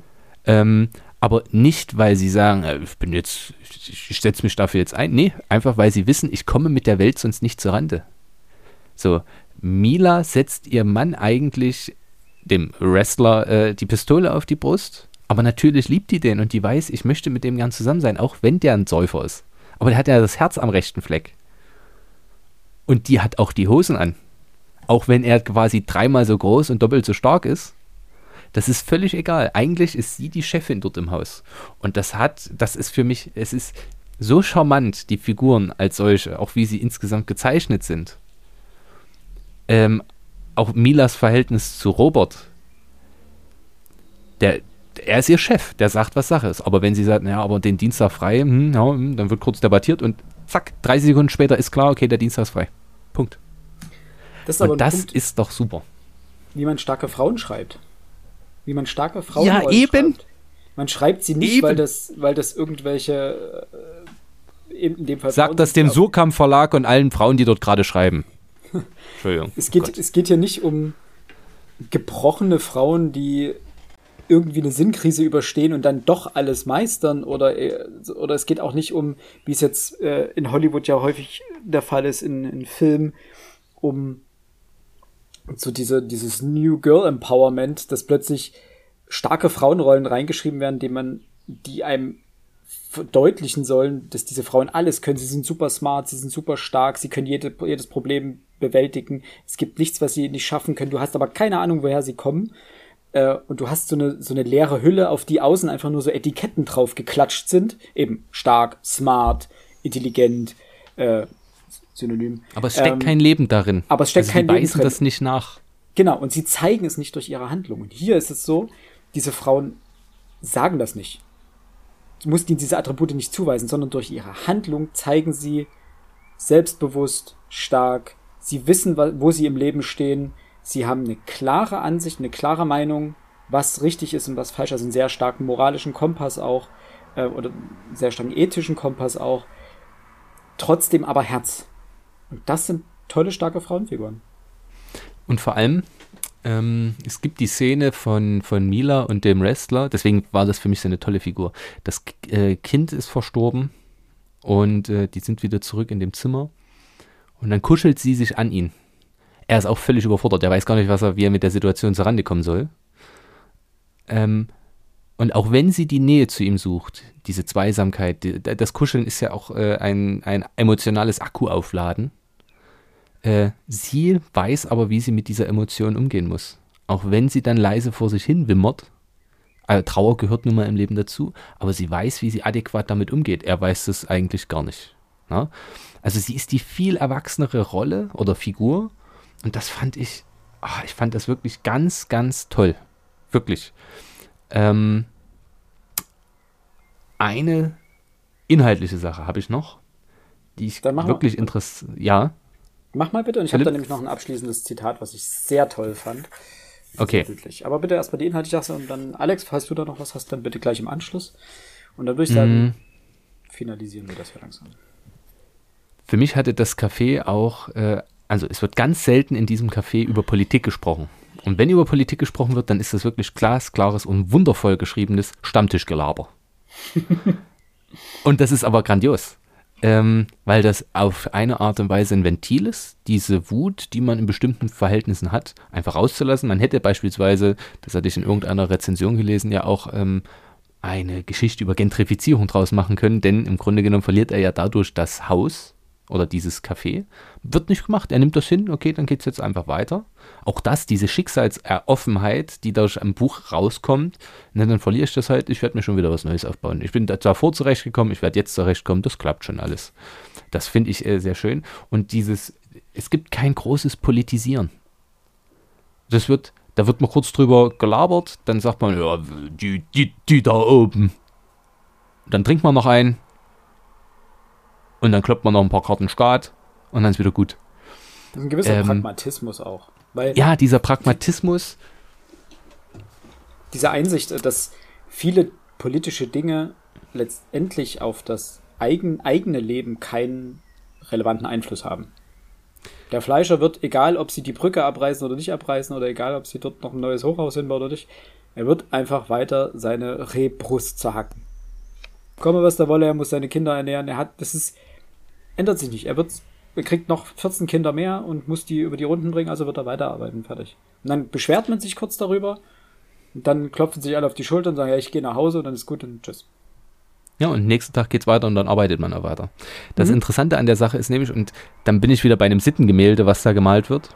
Mm, es gibt in dieser Zeit eigentlich viel mehr Anlässe, extrem politisiert zu sein. Na, also es, es läuft ja für die armen Menschen der Zeit wirklich, die kämpfen ja ums Überleben. Und auch das Café, das ja zwischendurch herausragend läuft, steht immer kurz davor, eigentlich pleite zu gehen. Ähm, aber überlegen wir uns Wien, 60er Jahre, 20 Jahre davor war der Krieg. Und wenn wir an die 30er Jahre, das sind extrem politisch aufgeladene Zeiten. Also entweder warst du Bolschewist ähm, oder zumindest Kommunist oder du warst quasi in der in einem SA-Äquivalent. Und selbst wenn du das nicht warst, dann warst du auf der Seite von dem österreichischen Kanzler Dollfuß, der ja immer als so eine Art österreichischer Held noch dargestellt wird, obwohl er eigentlich auch äh, einen Austrofaschismus geprägt hat, äh, bevor Hitler ihm dann quasi den Schneid abgekauft hat. Ähm, aber das sind extrem politisierte Zeiten. Das ist in den 60er Jahren gar nicht der Fall. Man merkt den Wohlstand, der langsam Einzug hält, auch wenn das da noch nicht angekommen ist. Und wie du es schon gesagt Aufschwung. hast, die hauen dann mal auf den. Bitte? Ist eine Zeit des Aufschwungs. Das merkt man. Definitiv. Diese, diese, diese, diese Aufbruchszeit. Alles verändert sich, alles wird neu gemacht, es wird viel gearbeitet. Das spürt man ja. Und die Leute wissen, kennen ihren Stellenwert im großen Zahnrad des Schicksals, so drücke ich es mal aus. Ähm, das Gegenteil, und da komme ich auf mein, welche Erkenntnisse kann man aus dem Buch ziehen? Das gegenteilige Gefühl habe ich bei unserer aktuellen Zeit. Alle haben das Gefühl, dass sie sich politisch in irgendeiner Form zu irgendwas äußern müssen, was am Ende des Tages nichts, aber auch gar nichts mit ihrem Leben zu tun hat. Ähm, seien das irgendwelche Gasumlagen oder wie auch immer, am Ende müsst ihr es doch trotzdem bezahlen. Und solange man nur irgendwelchen Blödsinn bei Social Media schreibt, ist das wirklich dem Ochs ins Horn gepetzt. Das spielt am Ende keine Rolle, weil die, also die richtige politische Auseinandersetzung innerhalb einer Partei, innerhalb, selbst die Demonstration der letzten Generation sind ja eine politische Handlung. Man mag zu ihnen stehen, wie man will, aber das ist ein aktives politisches Handeln. Aber das, was mit diesen Diskussionen auch an bestimmten Familientischen und die Spaltung der Gesellschaft finde ich immer albern, das ist es definitiv nicht, aber wie sich da gegenseitig Leute vollnöhlen, das hat man damals einfach abgetan mit, naja, das saufen wir ein und ist gut. Ähm, das heißt, unsere Zeit finde ich viel zu überpolitisiert. Jeder glaubt, dass er zu jedem blödsinnigen Thema, was es gibt, irgendeine Meinung haben muss. Die Leute da hatten keine Meinung. Die haben eine Meinung vielleicht dazu, wenn sie irgendwas blöd finden und sagen, äh, die machen sich Taschen voll. Aber das war's. Mehr Meinung gibt es da nicht. Mehr politische Themen gibt es auch irgendwie nicht. Und das ist auch völlig okay. Die Menschen haben genug Zeit damit zu tun, äh, zu überleben der Rest ist erstmal zweitrangig. Und das finde ich, ähm, das ist auch so meine Erfahrung, wenn ich, wenn ich äh, rumgucke. Ich arbeite ja nun in einer Schule, wo vielleicht der Wohlstand nicht ganz so groß ist, so würde ich es mal ausdrücken. Aber politisiert sind die wenigsten davon. Dass sie sich jetzt wirklich auf eine Straße stellen und was dafür machen oder irgendwie, sondern wir ziehen das jetzt durch. Wir werden, da geht es darum, dass man einmal im Jahr nach Mallorca fliegen kann. Das ist Wohlstand. Und das ist auch okay so. Aber mehr Politisches passiert da gar nicht. Und das finde ich, diese Sittengemälde der einfachen Leute, wie man immer so schön macht, das ist, finde ich, sehr treffend von mhm. Robert Seethaler geschrieben. Ich finde find nicht mal das, das, das Überpolitisierende das Problem. Äh, wenn man sich, mal abgesehen jetzt von, von Scheinaktivismus, indem ich bei Social Media einen kritischen, feurigen Post absetze, ähm, der, sind wir ehrlich, nichts bewirkt. Im Gegensatz dazu, wenn man jetzt wirklich sagt, man wird Aktivist und geht auf die Straße, demonstriert und so weiter, wo man sagen kann, da, da ist noch ein Engagement dahinter, mehr als diese fünf Minuten Couch-Engagement. Ähm, ich finde eher dieses Sinnkrisenhafte so ein bisschen das Problem, dass wir aktuell ja ein bisschen in einer Zeit leben, in der jede Nachricht gefühlt einen Großteil der Menschen in eine Sinnkrise stürzt das Überreflektieren. Ja, ne, re reflektieren finde ich, finde ich doch ein bisschen kritisch, das, ähm, weil reflektieren ist ja an sich gut. Also vor allem das eigene Handeln reflektieren. Ich finde eher so dieses ähm, Übergewichten von Informationen für das eigene Leben.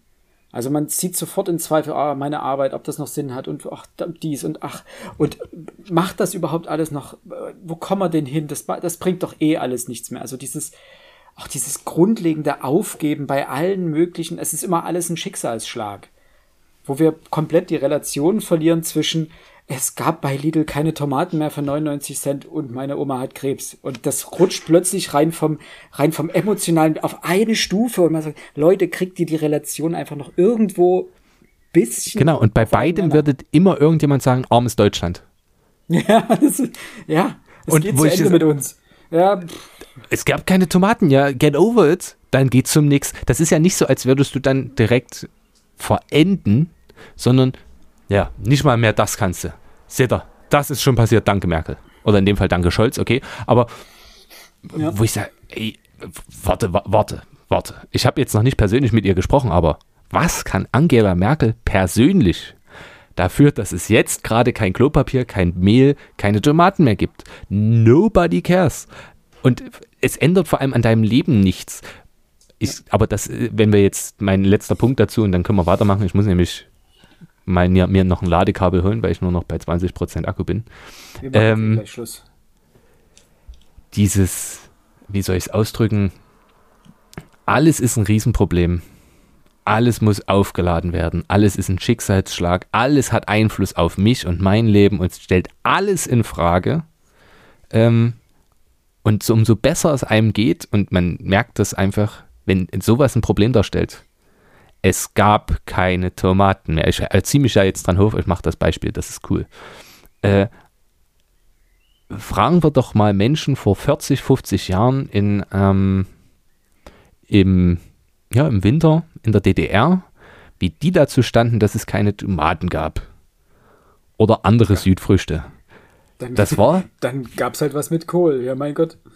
Ja, ich wollte gerade sagen, es ist einfach völlig problemlos akzeptiert, ne? Okay. Get over it. So. Also, es fühlt sich ich glaube nicht mal, dass das als Problem gesehen wurde, sondern als, ja, nee, Nee, das ist doch normal, es ist Winter. So, Aber warum so, hä, dir- wie soll das? Ja. Aber jetzt hast du dir in deiner Captain Cook App oder sonst was am Vormittag rausgesucht, oh, heute Abend gibt's äh, Tomatensoße und dann gehst du einkaufen und es gibt keine Tomaten mehr. Dann ist das für dich, wirft das alles über den Haufen, der Tag ist gelaufen, ist alles scheiße. Es fühlt sich manchmal an wie eine gesellschaftliche Massendepression oder so ein gesellschaftliches Massenburnout, wo einfach nur noch Wände überall sind und man sagt, ich komme hier nicht raus. Also wie so ein Riesenlabyrinth, das ist vollkommen schräg. Zurück zum Thema. Alex, hast du noch was, äh, was du uns hier ähm, Vielleicht noch bloß loswerden eine? Sache, die, die mir ganz gut gefallen hat. Ähm, ganz am Anfang sagte Max, dass man ja auch so, wie er, wie er in dem äh, Café gearbeitet hat, welche, wie unfassbar viel Herzblut er dort reinsteckt.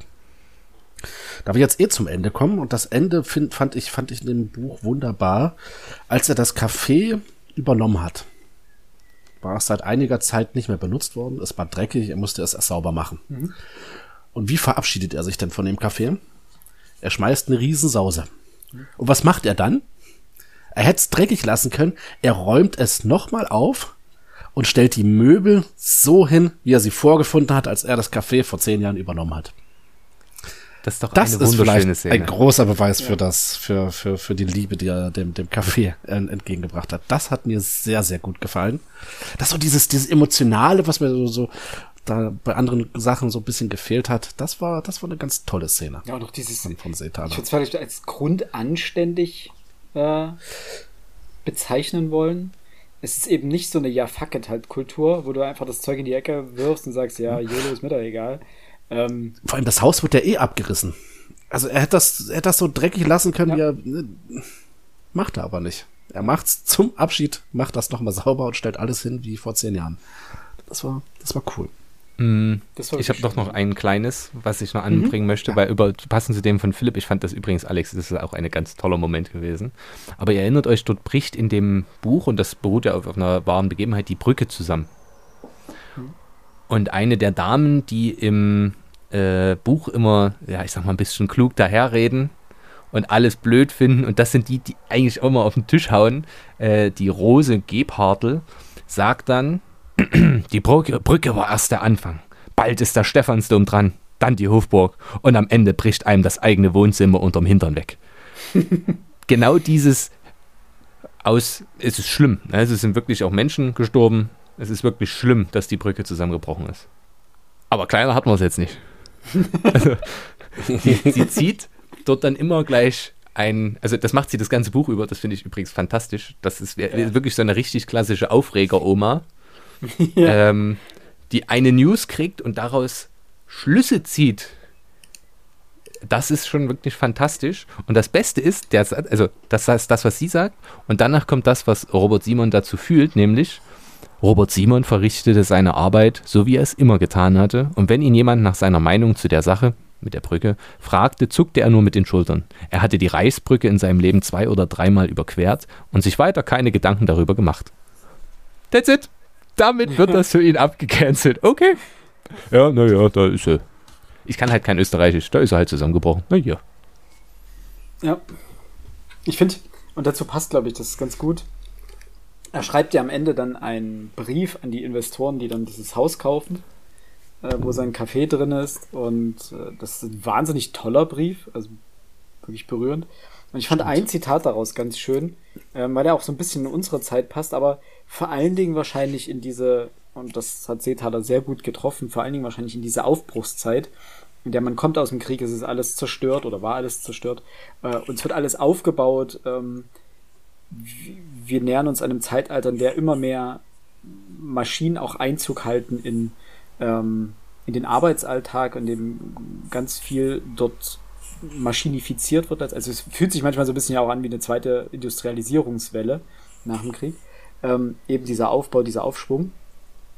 Und äh, auf Seite 240, die Welt dreht sich immer schneller. Da kann es schon passieren, dass es einige von denen, deren Leben nicht schwer genug wiegt, aus der Bahn wirft. Fand ich wahnsinnig toll, äh, wie er das dort formuliert.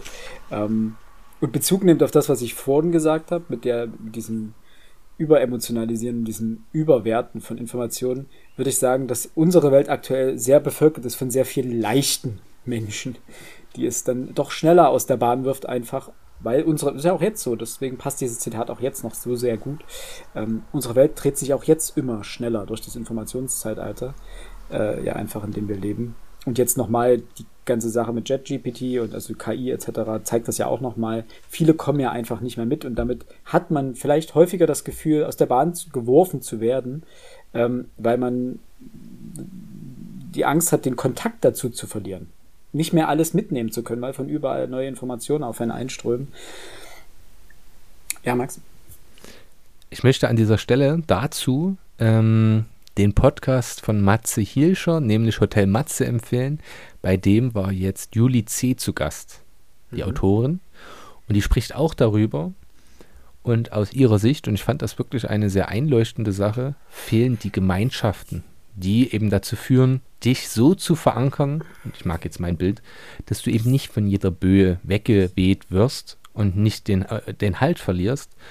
Denn wie viele Menschen engagieren sich denn noch in gemeinschaftsbildenden ähm, Dingen? Sei es die Freiwillige Feuerwehr, ähm, sei es der Buchclub, sei es die Gartenanlage, äh, die, der Kleingärtner Schreberverein, ähm, bei denen man einfach sagt, ja, ich habe doch, ich hab doch hier meinen, meinen kleinen Garten Eden. Der hält mich fest, ich kann hier nicht weg. Und ähm, viele Menschen freuen sich darüber, dass, also jetzt kommt wieder meins, das war das, was sie gesagt hat. Jetzt kommt mein Punkt. Viele Freunde äh, freuen sich darüber, dass sie auch quasi ohne Wurzeln leben können, dass sie quasi überall in der Welt zu Hause sind. Aber wer ohne Wurzeln lebt, der kann auch sehr schnell weggeblasen werden. Er wird quasi sehr schnell entwurzelt und hat dann nirgendwo mehr Halt. Und ähm, ich glaube auch, dass das eins dieser einer der Gründe ist, warum, warum man sich dann schnell haltlos und einsam fühlt. Weil es eben kein gemeinschaftsstiftendes ja. Moment gibt. Ja. Jetzt könnte man sich wahrscheinlich noch lange darüber unterhalten, warum sozusagen solche allgemeinnützigen Engagements immer weniger werden, weil das natürlich auch häufig in Institutionen etc., Freiwillige Feuerwehr hat es so angesprochen, stattfindet, die seit Jahren einfach auch das Problem haben, immer weniger Gelder zu bekommen, mit immer schlechterer äh, Ausrüstung oder Ausbildung arbeiten zu müssen und immer mehr rudern müssen, um das Ganze am Laufen zu halten. Ähm, dass dort einfach auch ganz viel Motivation fehlt, äh, sich dort zu engagieren bei vielen. Ähm, und dass natürlich auch das einfach ausgedünnt wurde. Das ist das nicht mehr im, im, im, im landlichen Raum, im ländlichen Raum so rum. Äh, Gibt es das noch häufiger? Ist es noch einfacher, im Zweifelsfall zur Freiwilligen Feuerwehr zu gehen, während das im städtischen Raum nicht so möglich ist, klar, Berufsfeuerwehr etc. Aber es gibt auch immer weniger Angebote dieser Art, weil dann findest du den Verein, wo du dich irgendwie engagieren kannst, und der wird von einer Person irgendwie gemanagt gerade noch, der ist aber schon 78 und sagt auch, nächstes Jahr ich auf, ich kann nicht mehr. Ähm, und dann bricht diese Laube zusammen und dann wird der, gibt's ja keinen Nachfolger meistens, ob das nun Sportvereine sind, die das irgendwie allgemeinnützig machen oder eben die Bibliotheksverbünde, wo du das gesagt hast, so gibt's so Lesezirkel und ähm, aber das ist wirklich eine Sache der Stadt und des Landes. Ich merke das. Ja, natürlich, ja. An, in der äh, Stadt, in der ich unterrichte. Jetzt liegt es vielleicht daran, dass die Freiwillige Feuerwehr quasi direkt hinter der Schule ist. Aber auch da ist es ein ganz kurzer Take. Ganz viele meiner Schülerinnen und Schüler und also wirklich, ich gendere ja ganz bewusst, extrem viele Schülerinnen auch sind bei uns fünfte, sechste, siebte Klasse schon in der Freiwilligen Feuerwehr. Und das wird wirklich wie ein, wie das olympische Feuer von einer Generation immer weiter und das geht nicht aus. Ich finde das so beeindruckend, auch wenn ich mit Feuerwehr und was die da machen wenig anfangen kann, aber dieses gemeinschaftsstiftende Gefühl, und ganz ehrlich, so wie ich das aus meinem Freundeskreis damals kannte, das war primär ein Anlass, um sich wirklich Sternhagel volllaufen zu lassen. Schon in jüngsten Jahren. Aber die Gemeinschaft blieb immer zusammen. Und das fand ich immer ganz toll. Ob das in der, äh, und das hat sie ja schon gesagt, das ist vielleicht in der Stadt dann nicht so. Aber um die Sache jetzt nicht völlig ausufern zu lassen und Alex seinen äh, Gesundheitsschlaf zu gönnen später, ähm, Ja. Kommen wir zu unseren Abschlussplädoyers. Okay, Alex, dann äh, würde ich dich bitten, dann kannst du nämlich dann schnell ins. Bett und dich endlich auskurieren. Ähm, dein Abschluss, Plädoyer. Ich möchte mich sehr, sehr gern an deinen Aussagen ähm, bedienen. Ich hatte ja gesagt, mir hat so ein bisschen der, der, der Tiefgang gefehlt. Du sprachst zwischenzeitlich von der Metaebene, die du hier nicht entdecken konntest. Da gebe ich dir vollkommen recht. Es ist, auch, auch da hast du, das kann ich das so unterschreiben, es ist eins von diesen Büchern, du liest es. Aber ich glaube, in dem Moment, wo du schon zuklappst, freust du dich eigentlich schon aufs nächste Buch. Das ist nicht schlecht. Also das, das, das ist jetzt, ne, das muss jetzt kein schlechtes Merkmal von, von das Café ohne Namen sein, aber es ist kein Buch, was, was großartig nachhalt. Ähm, das ist, es ist halt, es ist, es ist ein gutes Buch. Ne? Man hat es gelesen. Ich habe es sowieso gelesen, weil ich Seetaler mag. Ähm, es ist kein schlechtes Buch. Es ist nicht der Seetaler, den ich erwartet habe. Ähm, nichtsdestotrotz, ich will ja gar nicht groß rumdiskutieren. Pass auf. Ich gebe dem Ganzen sieben Sterne. Nicht schlecht. Sieben Kaffees. Ne? Es ist, es ist, es ist nicht Durchschnitt. Es ist, allein Seetaler zu lesen macht ja Spaß. Also es ist, ich, ich mag seine, seine, seine Sprache. Übrigens hatte er am 6. oder am 7. Mai war er in Berlin zu einer Lesung, die auf Radio 1 ähm, übertragen wurde. Habt ihr schon mal seine Stimme gehört? Bitte was? Hört die Stimme von Seetaler mal gehört? Nein. Ohne Scheiß, ich kann das, ich kann das gar nicht beschreiben. Wenn ihr die Stimme hört, macht das mal. Die Stimme, sie klingt nach einem ganz anderen Menschen. Du hast ja, du, du, du siehst den Menschen und glaubst dann, hm, okay, hm, und dann hörst du diese Stimme und es, es ist nicht die Stimme, die ich mir vorgestellt habe, wenn ich, wenn ich Seta da vor mir sehe. Ähm, es ist ganz, ganz, ganz, ganz, ganz kurios. Vielleicht geht's euch da ähnlich. Okay, muss ich mal. Nichtsdestotrotz sieben, sieben Sterne. Es ist kein, es ist kein mittelmäßiges Buch. Das ist bedeutend besser. Es ist ein Seetaler. Es ist ein gut geschriebenes Buch. Aber mir fehlt so ein bisschen, ja, wie du auch sagtest, die Metaebene, der Tiefgang, das Emotionale. Das kam zu kurz, leider. Mhm, Okay. Ich kann mich da irgendwie nur größtenteils anschließen. Äh, ich habe viele meiner Kritikpunkte schon genannt. Ich war jetzt durch die Besprechung, fand ich das war andersrum. Die Besprechung war jetzt gerade sehr schön, weil dadurch auch ich Szenen viel mehr im Nachhinein eine Bedeutung beimessen ist fal- falsch, aber die haben für mich einen größeren Tiefgang bekommen, beziehungsweise die haben sie für mich doch einen besseren emotionalen Zugang vielleicht auch äh, erhalten jetzt durch die Diskussion. Aber unterm Strich bleibt dieses Buch für mich trotzdem nicht mehr als ein ja, schöner literarischer Spaziergang. Es war schön, das zu lesen. Ich habe mich an keiner Ecke wirklich gestört an dem Buch. Es gab keine Längen.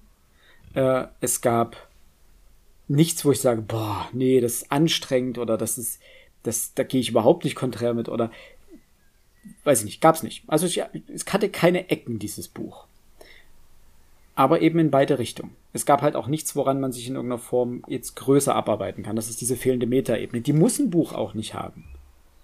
Ganz klar nicht. Aber ich hatte vielleicht durch ein anderes Leben, äh, ein ganzes Leben, Entschuldigung, ähm, vielleicht auch eine andere Erwartungshaltung an das Buch. Das ist dieses Erwartungshaltungsmanagement.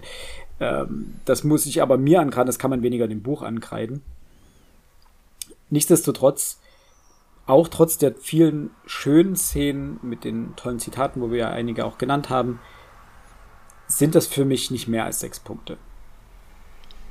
Ähm, es ist trotzdem ein Buch, was ich empfehlen würde. Genau für Sommerlektüre, an Strand mitnehmen. Aber es bleibt für mich eher eine Art literarischer Snack. Ein schöner, aber es bleibt literarischer Snack. Und ich habe mal geschaut, äh, das reiht sich so bei mir ein mit, ähm, also rein punktetechnisch mit dem aufhaltsamen Aufstieg des Arturo Ui äh, oder mit Homo Faber. Das ist, ich denke, da ist es in guter Gesellschaft. Das ist, wie gesagt, das ist über dem Durchschnitt, das ist kein schlechtes Buch, weiß Gott nicht, aber es reißt mich jetzt auch nicht so vom Hocker, dass ich sage, sieben oder mehr Punkte. Ganz, ganz kurz nur eine Erwähnung. Also ich bin gerade ein bisschen. Hätte ich jetzt nicht gedacht, dass du es in Anführungszeichen so schlecht ähm, ähm, bewertest. Ähm, mir kam noch ein Gedanke, ähm, als du gesprochen hattest. Ich muss sagen, ich war, ich bin ganz froh, dass wir ein ganzes Leben zuerst gelesen haben von ihm. Weil das ist, und da hast du, Philipp, vollkommen recht, dieses feste Erwartungsmanagement, also ähm, ein ganzes Leben das, das, das, das, das war doch so einprägsam, dass eigentlich fast jedes Buch irgendwie, was ich von Seta da bisher an der Hand, an der Hand hatte, sich an, an diesem Buch messen musste. Das ist vielleicht jetzt ähm, dem Café gegenüber auch ein bisschen unfair, weil da kommt's meiner Meinung nicht, nicht, nicht ran. Und ich weiß nicht, ob, ob ein Café ohne Namen als Erstlingsbuch für einen Leser von Seetaler ähm, geeignet ist. Das bin ich nach wie vor, ich glaube, ist ähm, ein ganzes Leben oder das, das Feld oder der Trafikant vielleicht doch eher vorzuziehen. Mhm. Trafikant habe ich noch nicht gelesen. Jetzt halt die Klappe. Den, ähm, den, muss ich, den werde ich mir auf jeden Fall noch zu Gemüte führen. Auf den habe ich auch wirklich noch Lust. Ähm, der kommt aber noch nach sozusagen. Max. Wie viel habe ich denn ein ganzes Leben gegeben? Kannst du das nachgucken, Philipp? Das, das würde mich an der Stelle mal interessieren. Also meine Punktzahl steht grundsätzlich fest. Ähm, Acht. Acht. Ja, ich habe okay. ihm sogar neun gegeben. Also für mich war ein ganzes Leben wirklich ein fast schon herausragendes Buch. Also, ihr habt ganz viel schon gesagt. Ich will das jetzt alles nicht nochmal zusammenfassen. Was ist äh, das Café ohne Namen für mich? Es ist für mich äh, eine Liebeserklärung an Wien, vor allem an die Leopoldstadt. Ähm, auch der Prater spielt ja eine kleine Rolle. Die Leopoldstadt ist relativ groß. Ich habe vorhin extra noch eine Karte nachgeguckt. Ähm, es ist ein, ein Klientelbuch. Es gibt quasi den einfachen Leuten Wiens in dieser Leopoldstadt eine Stimme, die sonst quasi nie vorkommt. Denn auch beim Trafikanten haben wir zwar einfacher, aber es spielt eben auch Sigmund Freud eine Rolle, der ja eher zum, zur Upper Class gehörte. Mm, das ist hier jetzt gar nicht der Fall und das ist, äh, finde ich, sehr angenehm. Des, über den Stil müssen wir nicht mehr sprechen. Robert Seethalers Stil ist hervorragend. Also da lasse ich auch nichts drauf kommen. Und dementsprechend würde ich sogar sagen, fangt mit dem Café ohne Namen an und lest danach ein ganzes Leben. Dann gibt es nämlich die Steigerung. Denn anders, natürlich ist, kann das eine Enttäuschung sein, wenn man zuerst ein ganzes Leben gelesen hat. Aber man, ganz ehrlich, man fängt ja auch, wenn man mit dem besten Buch von einem Autor anfängt, kann es danach ja nur noch schlechter werden. Das ist gemein gegenüber dem. Weil, wenn wir ehrlich sind, das ist, und das habt ihr ja beide auch gesagt, das ist ja definitiv kein schlechtes Buch. Es ist ein schlechteres Buch. Was ja nichts daran ändert, dass es für mich ein richtig, richtig gutes Buch ist, das ich wirklich mit Wonne gelesen habe, dessen Gefühl, Philipp, du hast das super mit diesem, mit dem Spaziergang zusammengefasst. Ähm, und das Interessante ist, ich hatte das vor einem Monat habe ich das abgeschlossen. Also ich war schon lange damit fertig äh, und dachte dann, pff, mal sehen, ob du noch viel zusammenkriegst. Hab dann nochmal reingeguckt, hab dann nochmal rein drin geblättert, stellte fest, ach ja, stimmt.